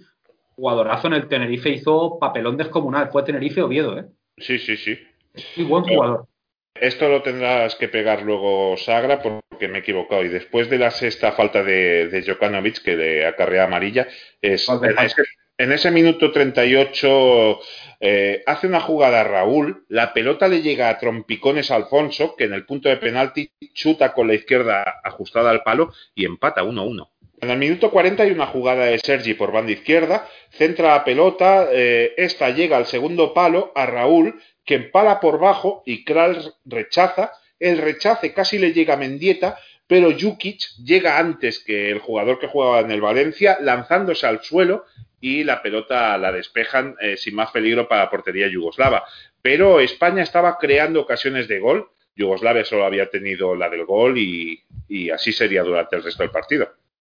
Al final España lo que hace es generar peligro acumulando gente dentro del área. No se generan superioridades por banda ni nada, pero es, solo eso. Se generan, se generan de acumulaciones, porque se cuelgan balones y eso. Sí, sí, sí. Es más, eh, hay otra bizarrada que me he fijado y es que en las camisetas de España no están las tildes. Raúl no tiene la tilde en la U. Cosa que, claro. Pero bueno, entonces en el minuto 42, Mendieta centra desde la banda izquierda, es lo que tú dices. Es un partido lleno de centros, mm, la mayoría sin sentido y balones perdidos en medio campo por, por ir acelerado, por ir muy acelerado. Sí. ¿Sabes? Eh, de, España, claro, España se ve abajo en el marcador, España necesita ganar sí o sí. Sí. Porque en el otro partido están jugando Eslovenia-Noruega, que de, momento van 0-0. Vale. España mm, se siente con la presión. Al estar con la presión, sí. los balones no pasan por Guardiola porque es el único que le pone criterio en medio campo. Sí. ¿Vale? Sí, sí, Y, pero cada, cada vez que llega el balón a Alguera es conducción, hay conducciones de 20, 30, 40 metros, llegan a zonas donde ya no hay espacio porque ellos se dedican, se dedican a defender, a pegar, a no dejar espacios atrás y claro, a un equipo que está muy atrás tú le pegas balones frontales, es lo más sencillo que van a poder, que van a poder defender. Y más con dos centrales como Mihailovic y Jukic que han, han, han estado en todas las guerras. Sí, sí, desde luego. Además, Yuki no es un tío sumamente alto, no, pero sumamente fuerte, inteligente. pero es un tipo súper inteligente que sabe colocarse perfectamente y, que siempre va al corte, al corte, o sea, va de puta madre. Sí. Me hubiese encantado ver a Jukic en el Barça, ¿eh? Sí, era además, yo creo que se oyó algo, pero bueno, lo típico, cantos de sirena. Sí. Sabes que cuando lo fichó el Deport, Jukic se dedicaba a conducir las grúas de la obra, ¿no? Joder, no, no lo sabía. Jugaba en un equipo de segunda yugoslava y, claro, compaginaba ese trabajo con conducir las grúas de, la obra y, claro, se fue al Deport. Pues chapó por el... Por el ojeador. por el ojeador que lo vio. Porque no hay más que decir. No sé si será el mismo ojeador que nos recomendó a Siric. al Josep María. Pero bueno, entonces, antes, en el minuto 42, Mendieta centra desde la banda izquierda, encuentra a Raúl en el segundo palo y Kral ya, ya está batido. Entonces, Raúl, que en esa Eurocopa lleva el 10, como en el Mundial del 98, no acierta a darle y la pelota se pierde por fuera de puerta. Raúl hace un partido horrible. Sí. Personalmente, o sea, posicionalmente lo hace fatal porque, claro, están dos delanteros que ninguno de los dos es nueve nato. Los dos hacen movimientos exactamente iguales. Sí. Los dos hacen marques iguales de la misma manera, se chocan, se molestan. El partido, el partido de los dos delanteros de España es horrible. Sí. Además, eh, con, controles malos. O sea, el partido, el partido que hace España es una puta mierda. Sí. Hablando claro y pronto, lo digo de verdad. salvo a Guardiola, salvo a Sergi y salvo a, los dos centrales que hacen un papel. Y Bendieta también hace un muy buen partido.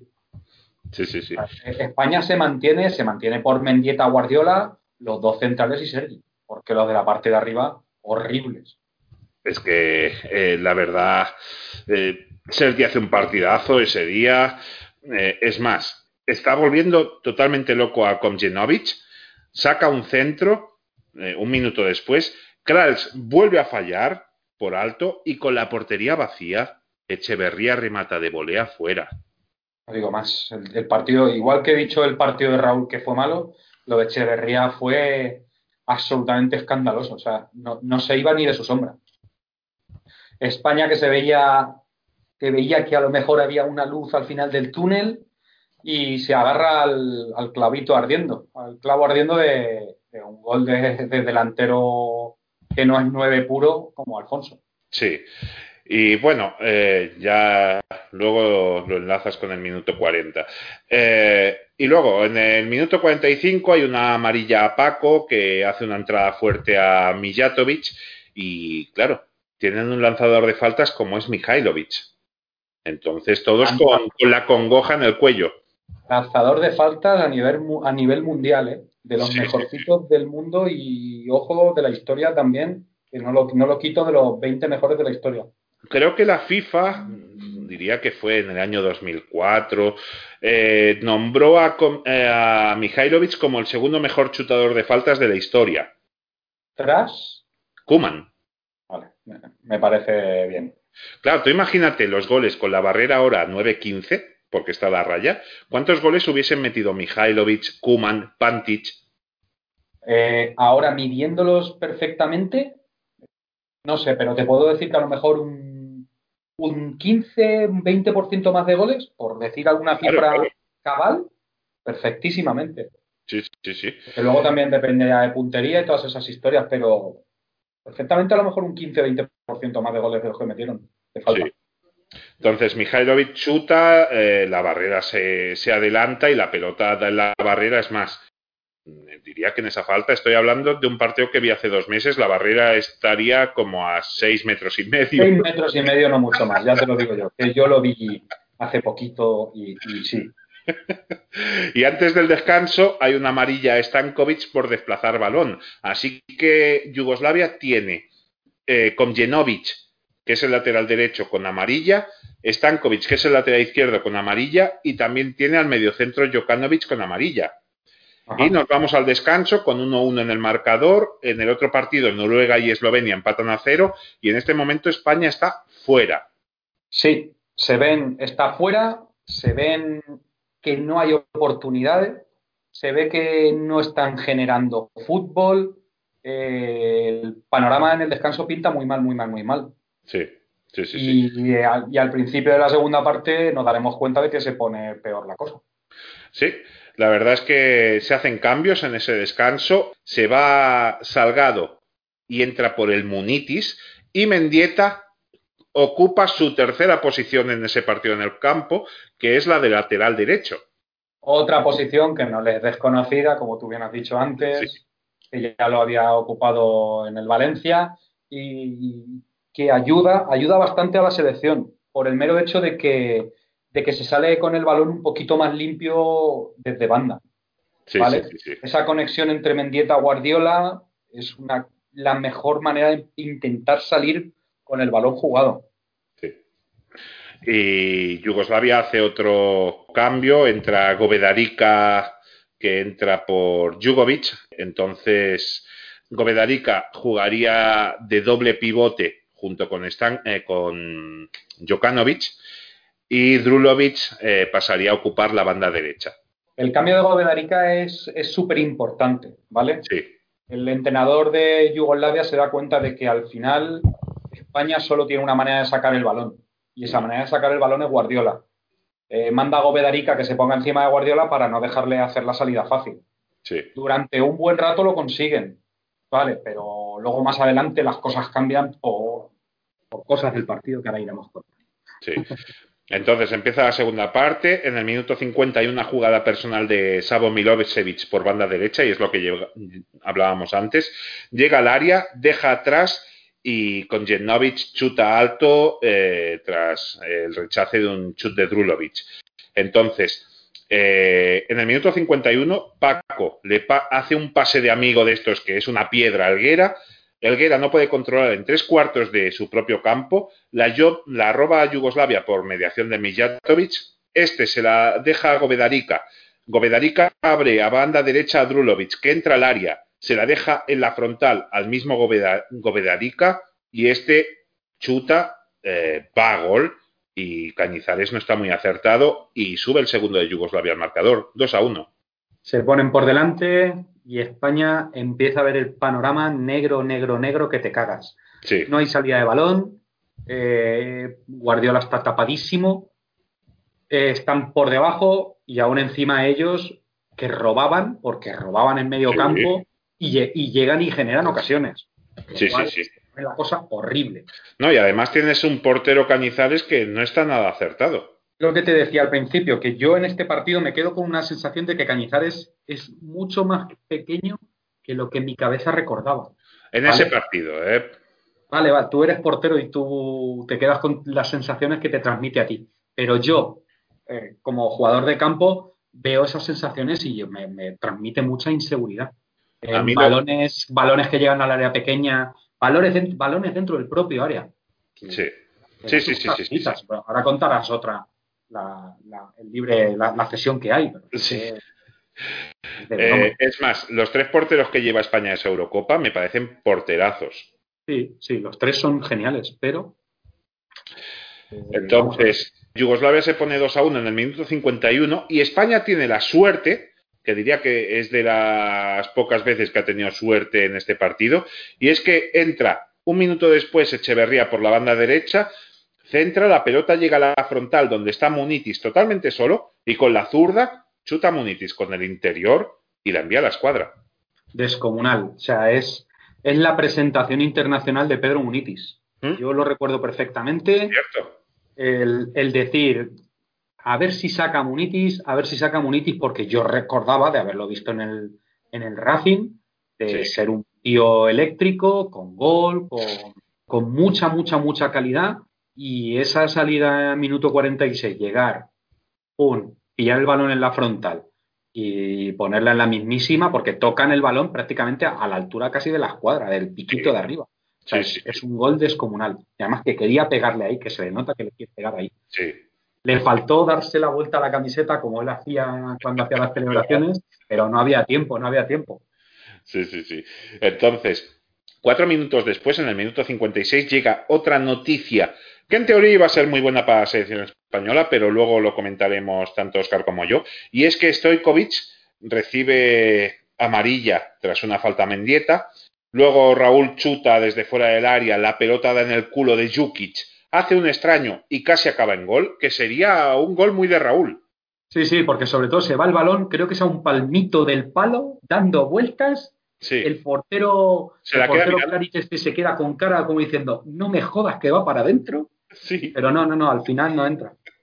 Que por cierto, otra cosa de las camisetas. La camiseta de la selección española y la de Yugoslavia es igual con diferente color. ¿Y como todo lo que están haciendo ahora. A- Adidas ahora se complica poco la vida. Sí, sí, sí. O, o Nike, por ejemplo, que coge un modelo Y- eh, y de dos años se la vende a, a- o sea, la, la- la pone en otro equipo, ese mismo modelo, pero con otro escudo. Exactamente Sí, sí, igual, sí. igual, igual. Cierto. En el minuto 62 hay una amarilla Sergi y un minuto después, aquí viene la buena noticia para la selección española, que luego se ve que no es tanto, ya que hay una entrada de Jokanovic a, a Munitis, es la segunda amarilla, por lo tanto, la roja y a la calle. Entonces se produce otra escena bizarra que ya no pasa tanto, y es que salta un espectador serbio, se va hacia el árbitro y le, le recrimina eh, la expulsión, le va a pegar y es, atención, que es el que menos esperáis, Guardiola el que envía fuera a ese aficionado. Exactamente. Y, ahora al terminar contarás la bizarrada segunda, que lo sé, y, haremos el comentario preciso.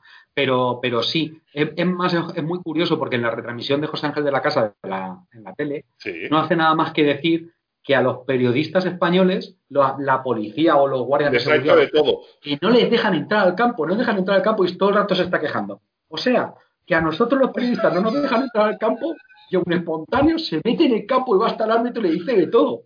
No, y además también se está quejando José Ángel de la Casa diciendo a nosotros, a los periodistas, que eso también es eh, tela, ¿eh? que yo he ido a retransmitir partidos eh, al Campo El Sabadell, por ejemplo, o al Ministadi cuando existía, y no hay ningún control de seguridad, como es lógico, yo voy a trabajar.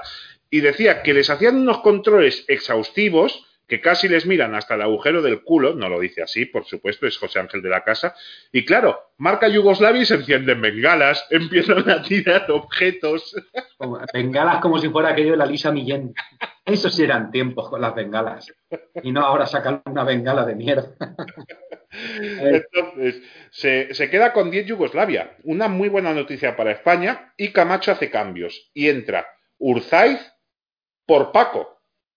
Entonces, Elguera se pasa a la defensa, eh, juega España con un 4-3-3 porque jugarían Elguera con Abelardo, Mendieta en la derecha, Sergi en la izquierda y luego es un batiburrillo arriba que yo no lo acabo de entender, es más bien un 4-1-5. Sí, porque Mendieta sigue estando ahí en la derecha, hace un poco de salida de balón, Elguera cuando se pone de central hace conducciones como un loco hacia adelante. El único que sigue dando equilibrio y, orden, bueno, y dando no, intentando darlo, es Guardiola. Porque Guardiola juega solo en el centro del campo. Sí, sí, sí, sí. Es más, recupera dos o tres balones por velocidad. Digo, vámonos a la mierda. Esto ya, esto se nos va de las manos. Se nos está yendo de las manos. Eh, pero bueno, eh, es un desorden, es un descontrol, es como lo que está pasando ahora con el Barça. Con Kuman, va perdiendo el Barça y, venga, delanteros. delanteros. La, solución es sacar delanteros. Que es como si el entrenador fuese un niño de 10 años. Claro, ni más ni menos. Es, eh, necesito delanteros. No, no, lo veo.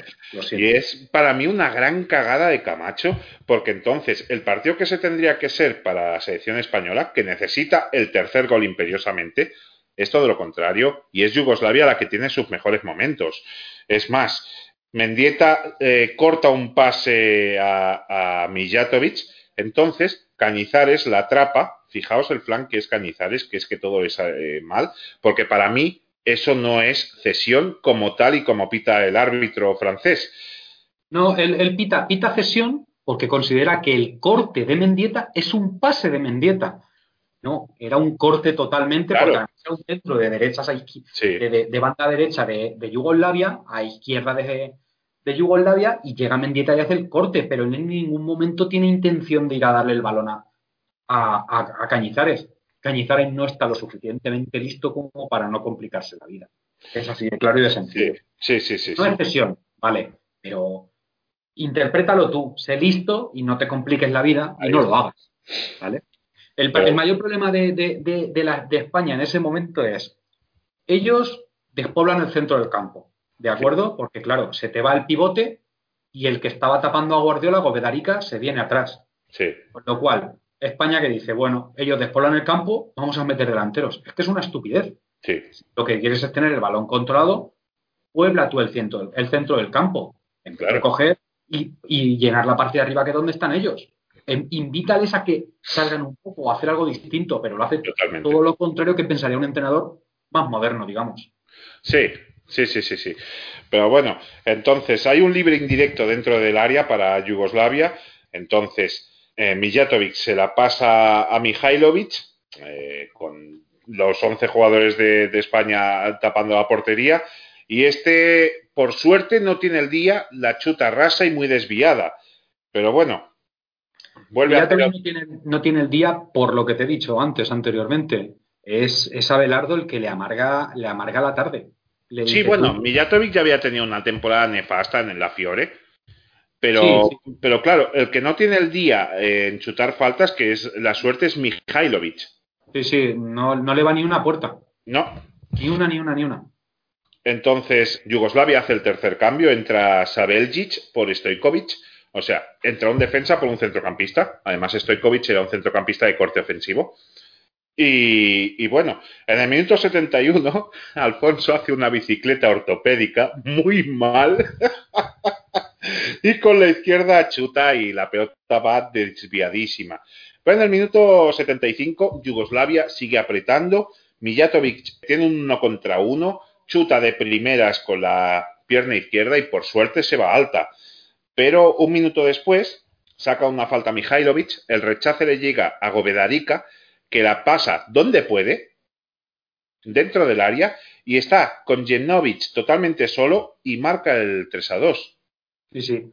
Eh, cagadita de Helguera con todas las letras. Sí, sí. Porque Helguera, en vez de quedarse marcando al tipo, se va hacia atrás a, a, cubrir portería. Sí. Si el balón no ha llegado al tipo, ¿por qué te vas a cubrir portería? Totalmente. La portería déjasela al portero y tú vete a, vete a cubrir al, que, al tío que está. Pero nada, él se va atrás, porque es que además es que se ve perfectamente en la jugada. Sí. Él se va hacia atrás y se queda tapando portería. Claro, el tipo se queda solo porque es el único que rompe por el juego, es Elguera, pues para adentro. Sí, sí, es más, Elguera luego no la puede sacar. Claro, va a su zona y es que, claro, no puede hacer nada.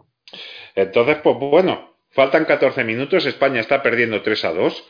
El resultado del otro campo es un 0-0 entre Noruega y Eslovenia, así que ni el empate le vale a España. Y además, Yugoslavia está jugando con 10, pero son los mejores momentos por lo que llevamos diciendo. Es que tienes un tío en el centro del campo. Pero bueno, entonces en el minuto 77, un minuto después, Guardiola le queda la pelota más o menos a unos 22 metros de portería tras un pase de Munitis y Guardiola intenta una genialidad que si le sale se cae el campo, porque intenta una vaselina con Kralch a unos 2 metros de portería pero a este le cuesta, a pesar de, creo que medía 1,90, y la envía a córner, pero ya te digo, si le sale, uff. Si le sale lo sacan a hombros. La vaselina es una barbaridad. Se le queda un tiro muy, muy claro para pegarle a romper, sí. pero, pero Pep no era de pegar a romper, para que no, no vamos a engañar. No. Eh, bueno, que Guardiola fue la imagen del FIFA 2000, uh -huh. aquí en España. Correcto. Entonces, un poco después, Alfonso se, de, se, va de Mihailovic. Tiene un uno contra uno, pero chuta con la puntera y la pelota va al muñeco. Nada, eh, inoperancia de Alfonso. Él marca dos goles en el partido, pero el partido de Alfonso es bastante malote. Y sí. cabe recordar, eh, fíjate cuán duro no será, que gracias a esta Eurocopa, el, el Alfonso, Alfonso va al Barça. Y se cambia las botas blancas por las doradas. Me cago en mi puta vida. Entonces, Se faltan 10 minutos. un funcionario del fútbol total, ¿eh? Sí. Eh, faltan 10 minutos para que acabe el partido. Yugoslavia se tira totalmente atrás. Es más, Milosevic ya es una isla. Está ya allí a ver si coge algo, pero están los 10 jugadores de Yugoslavia por, debajo, por detrás de la pelota. A 6 minutos del final, el reloj sigue corriendo, ya lo veis. Con Jenovic hace una falta a Munitis el árbitro se vuelve a ahorrar la segunda tarjeta al lateral y bueno, saca la falta Guardiola y muy fácil para, para el portero yugoslavo. Luego en el 86 Mendieta, tras un pase atrás de Munitis, chuta fuera del área, pero una pelota que va mordida sin problemas para, para el portero. Y ya te digo, es que Milosevic y Mijatovic, que son los hombres más adelantados de Yugoslavia, no pasan de tres cuartos de su campo. Y aún así, España apenas genera ocasiones de gol, metiendo a, a, todos los delanteros que tenían todos los sabidos y por haber. Faltaba meter a extremo izquierdo a, Molina para tener todos los delanteros en el, campo. Eh, minuto 87, hay una falta de Sabeljic justo al borde del área, esquinado en el área derecha de Amunitis, hay una amarilla para Sabeljic y entonces los serbios dicen que esto no está bien y vuelven a lanzar otra bengala al campo. Sí, cojones. Eh, la, irrupción de Munitis en el partido es el único aire fresco que hay en ataque en toda la puta selección. Es increíble porque era, era un tío que recibía pegadito, era posicionado, había, hacía el campo ancho. Lo único que no me gustó de, ese día, digamos, es que como él estaba posicionado, abierto, y entonces cuando Sergi sacaba el balón jugado desde izquierda, conducía demasiado. En vez de coger y soltarle el balón desde más lejos, porque prácticamente le daba pases Sergi a Munitis de dos metros. Sí, sí. Que conducía, conducía, como ya no tenía más salidas, decía, toma Munitis. Claro, lo que hacías es que estabas atrayendo a toda esa gente. Munitis era el que te encaraba, tiraba y decía, venga, va, vamos a hacer. Y con eso es con lo que él, con lo que él eh, revolucionó el partido, eh, aparte del gol, obviamente. Es más, eh, puede que no, pero ese partido yo creo que le da muchos números para que fiche por el Madrid. le da los mismos números que Alfonso al, al Barcelona, exactamente igual, con resultado distinto. La verdad es que yo creo que Munitis en ese Barça hubiera pegado más que Alfonso. Fíjate lo que te digo. Sí, yo creo que sí. Claro. Pero es que vino Overmars en vez de Munitis. ¿Quién? Un hombre que pilló hasta la enfermedad del beso. Pero bueno. la cuidado, eh, ojo. Sí, pero coño, tú no eres el fichaje más caro de la historia del Barça. No, pero lo podía haber sido, joder, no me quites ilusión. Entonces, ya entramos en el, en el tiempo añadido. El árbitro da cuatro minutos de añadido. Los españoles se quejan mucho porque los yugoslavos son unos maestros en perder tiempo. Y en el minuto 92 centra Urzaiz desde tres cuartos de campo. O sea, Urzaiz está ahí de media punta. Claro. Eh, remata en el punto de penalti Raúl. La pelota va abajo, que diría que es la, la, única jugada de Raúl así medio decente en el partido. La saca Crouch, o sea, mm, es una buena para el portero, pero no la para segura. Entonces el rechace lo coge Alfonso, que desde la esquina del área pequeña se saca un centro al segundo palo, muy buen centro, la verdad, y Abelardo, que está jugando de Alex ya, recibe penalti de Drulich. Total. De Drulich, perdón. Hacen rollo placaje, si no recuerdo mal. O sea, para ahogar al defensa. Es que no, no, no había lugar de hacer eso. Claro. Entonces, en el minuto 93 va Mendieta, que era el chutador de los penaltis, además una eficiencia porque miraba los ojos al portero y no chutaba hasta que veía que el portero se vencía a un lado. Incluso en el eh, Barça los La eficacia de Mendieta con los penaltis era descomunal. Sí, sí, porque además, ya no solo que aguantara la posición, o sea, aguantara el disparo hasta que el portero, hasta que él notara, sino que aún encima con el cuerpo te engañaba, porque es que en ese penalti tú le ves el cuerpo y no te crees que vaya el balón donde va. No te lo crees porque no, no, tiene, no tiene razón ninguna. Mendieta engaña a Kralch y marca el gol de penalti, se va por la... Bueno, primero lo celebra, pero se da cuenta en ese momento de que no sirve de nada. Es más, ah. como anécdota personal, yo vi la primera parte en mi casa y la segunda parte en casa de mi abuela. Estaba con mi hermano y estábamos viendo la tele, una tele sin mando, por cierto, y cuando España marcó el tercer gol, mi hermano eh, saltó y dijo gol. Y yo le regañé diciendo, yo con mi hermano hablo en catalán, pero eh, lo, traduzco. Eh, le dije, ¿por qué lo celebras, Jordi, si esto no sirve para nada?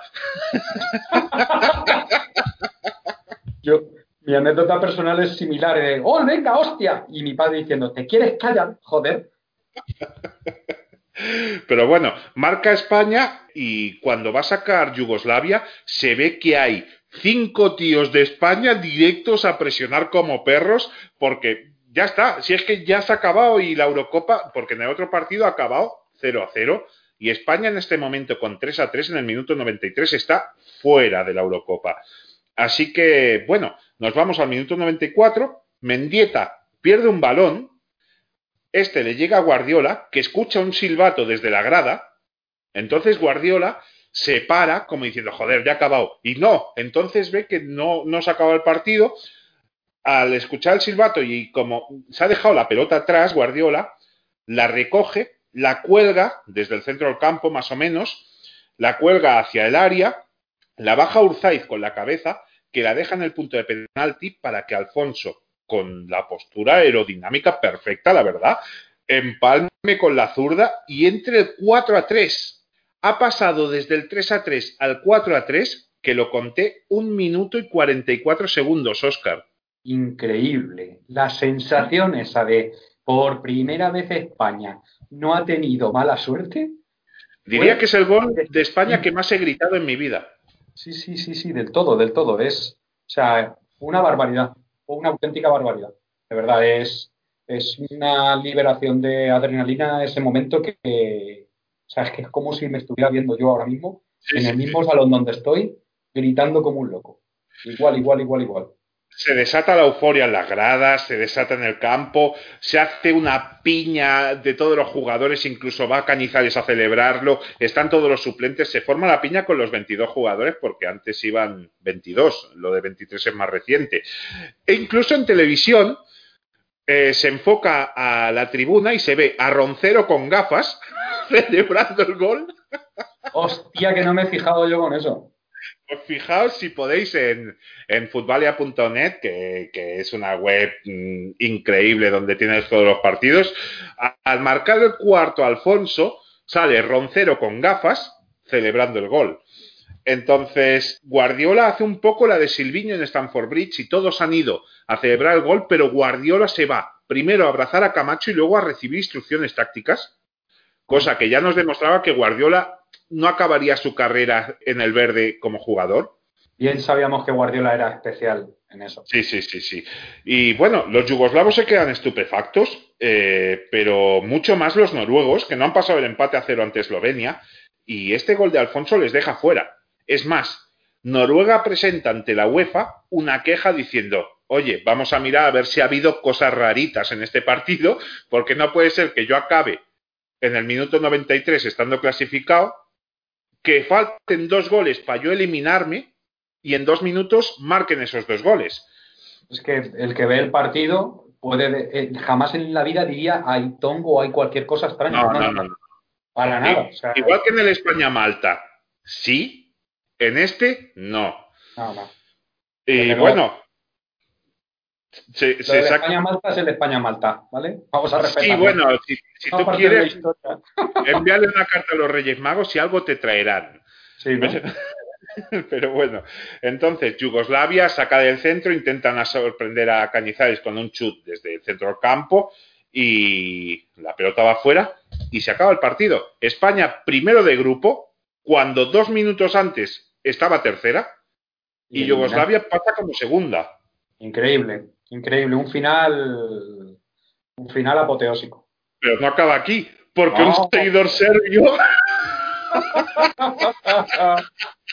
un yugoslavo, un seguidor, salta al campo, intenta pegarle al árbitro, que no entiendo qué pide. Pide, pide darle, pide pegarle. Sí, pero ¿por qué? o sea, la necesidad de desfogar, es así. Intenta pegarle al árbitro, pero Alfonso, que ya llevaba dos goles, marca su hat-trick eh, particular poniéndose en medio para evitar la hostia. Exactamente. Y ese año le dieron el premio al Fair Play. Sí, hostia, no lo tenía yo en mente. Por eso, por esa razón. Se lo tenían que haber dado a Guardiola también, coño. Sí, Guardiola he visto que en la primera parte le pegaron al árbitro también. Pero es muy graciosa la imagen del árbitro escondiéndose detrás de Alfonso. y el Alfonso, Alfonso con los brazos por delante, como diciendo, déjalo, déjalo, déjalo. Increíble pero aún no ha acabado, porque se está retirando el árbitro hacia el túnel de vestuarios y recibe un objeto de, la grada donde estaban los yugoslavos que le da en la cabeza. Pero eh. bueno, por, cierto, que no hemos dicho, este gol de Alfonso que supone el 4-3 es el gol 850 en la historia de España. Ojo, dato. Sí, sí, sí. Y bueno, acababa este particular partido generacional de la selección para nosotros porque yo creo que es uno de los partidos que más alegría recuerdas la gente que hemos nacido en nuestra generación, Oscar. Sí. La selección española. Tenemos ese y luego es que la verdad es que la mayoría de los otros partidos es que son malas experiencias. Empezamos a pensar y son, son decepciones, recuerdos, el partido, como has dicho, de Chipre, el partido de Nigeria. de Estados Unidos. El de Estados Unidos de Italia fue una maldita, una maldita pena. Corea. Eh, recuerdos como el, el, gol de Mitchell. Bueno, otro de los recuerdos bonitos, digamos, de la selección española es el hat-trick de Mitchell. También es, sí, me lo merezco. El me lo merezco, me lo merezco. Es un partido bonito también de recordar, pero, pero para nosotros de aquella época el 4-3 este que acabamos de contar creo que es, es, es el, el, que más nos define como, como una alegría que nos pudo dar España, ¿sabes? Claro, la putada llegaba que como a España le había tocado un grupo relativamente sencillo, se cruzaba en cuartos con un grupo que no tenía nada de sencillo. Y al quedar primero le tocaba a la segunda clasificada de, del otro grupo, que era Francia, la actual Nada campeona del mundo. Nada más y nada menos que Francia. Entonces el partido se jugaría cuatro días después, a las nueve menos cuarto, eh, también en el Jamboree del de Brujas, que ese año el Jamboree del de Brujas también albergó el primer partido de la Copa de la UEFA del Barça tras quedar eliminado de Champions. y bueno, eh, Este año lo vamos a bueno, mejor dicho, el año que viene vamos a vivir mucho. vamos, a hacer soñar con jugar contra Brujas nosotros. Nos dicen el nuevo, eh, que somos el nuevo Milán, ¿no? Vamos a ser el nuevo Sevilla. Nos vamos a conformar con ganar Europa Leagues. Sí, sí, sí, sí. Entonces, pues Guardiola fue nombrado MVP del partido. Totalmente justo. Aunque sí, sí.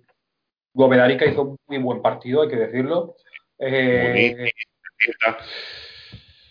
Lo que Pero- pasa es que a, a ellos les pesó el haber perdido el partido y el, el- el exceso de, de faltas que hicieron.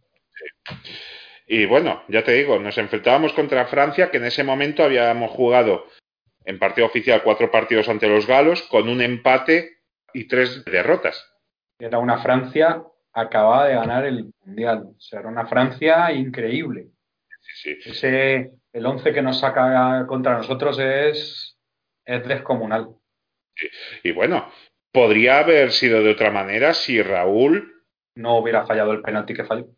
Claro, pero eh, para ver la, la alegría que tenían los jugadores españoles tras esa victoria ante Yugoslavia, te daré un dato. Y es que Paco, después del partido, se rapó. Hostia. ¿Le dio el pelo pelado? Le podía haber dado una peluquita para Belardo, macho. Así que íbamos con mucha confianza a ese partido de cuartos contra Francia. Considero que, aún sin jugar bien, merecimos ganar ante Francia. Porque ellos, yo recuerdo que chutaron dos veces y las dos fueron gol. Sí, eh, eh, Zidane fue de falta, puede ser. Y Yuri, Yuri Yorkaev, eh, brutal jugador, madre mía, macho.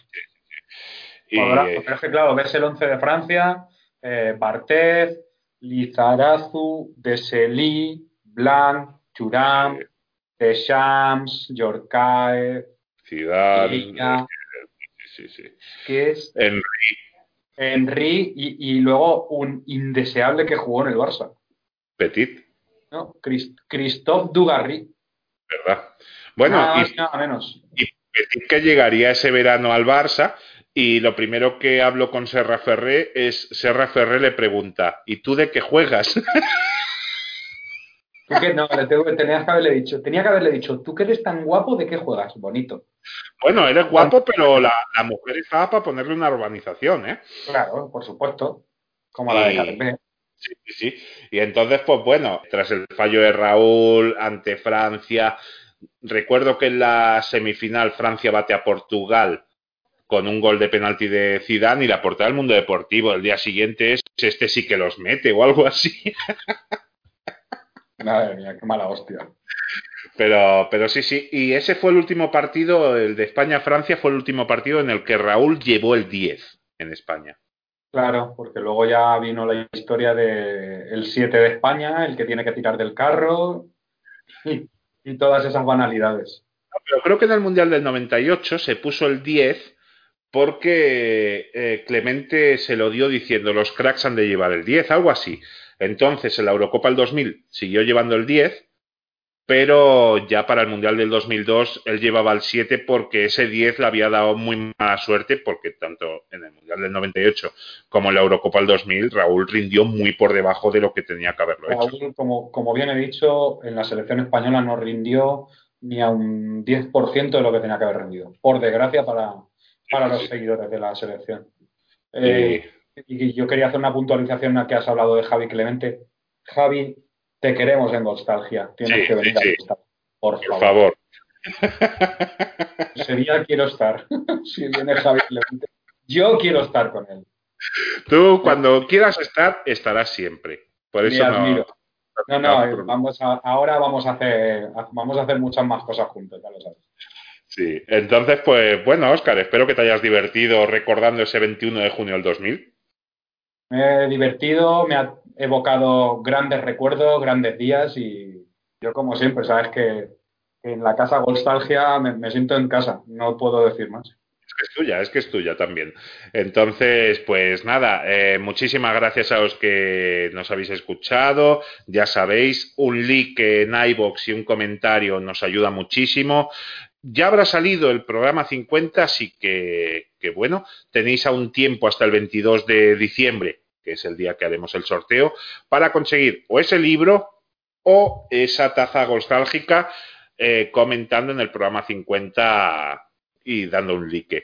Así que nada, muchísimas gracias Oscar. Ya sabes que aquí siempre se te recibirá con los brazos abiertos porque, joder, nos conocimos y por suerte pudimos conocer a un amigo.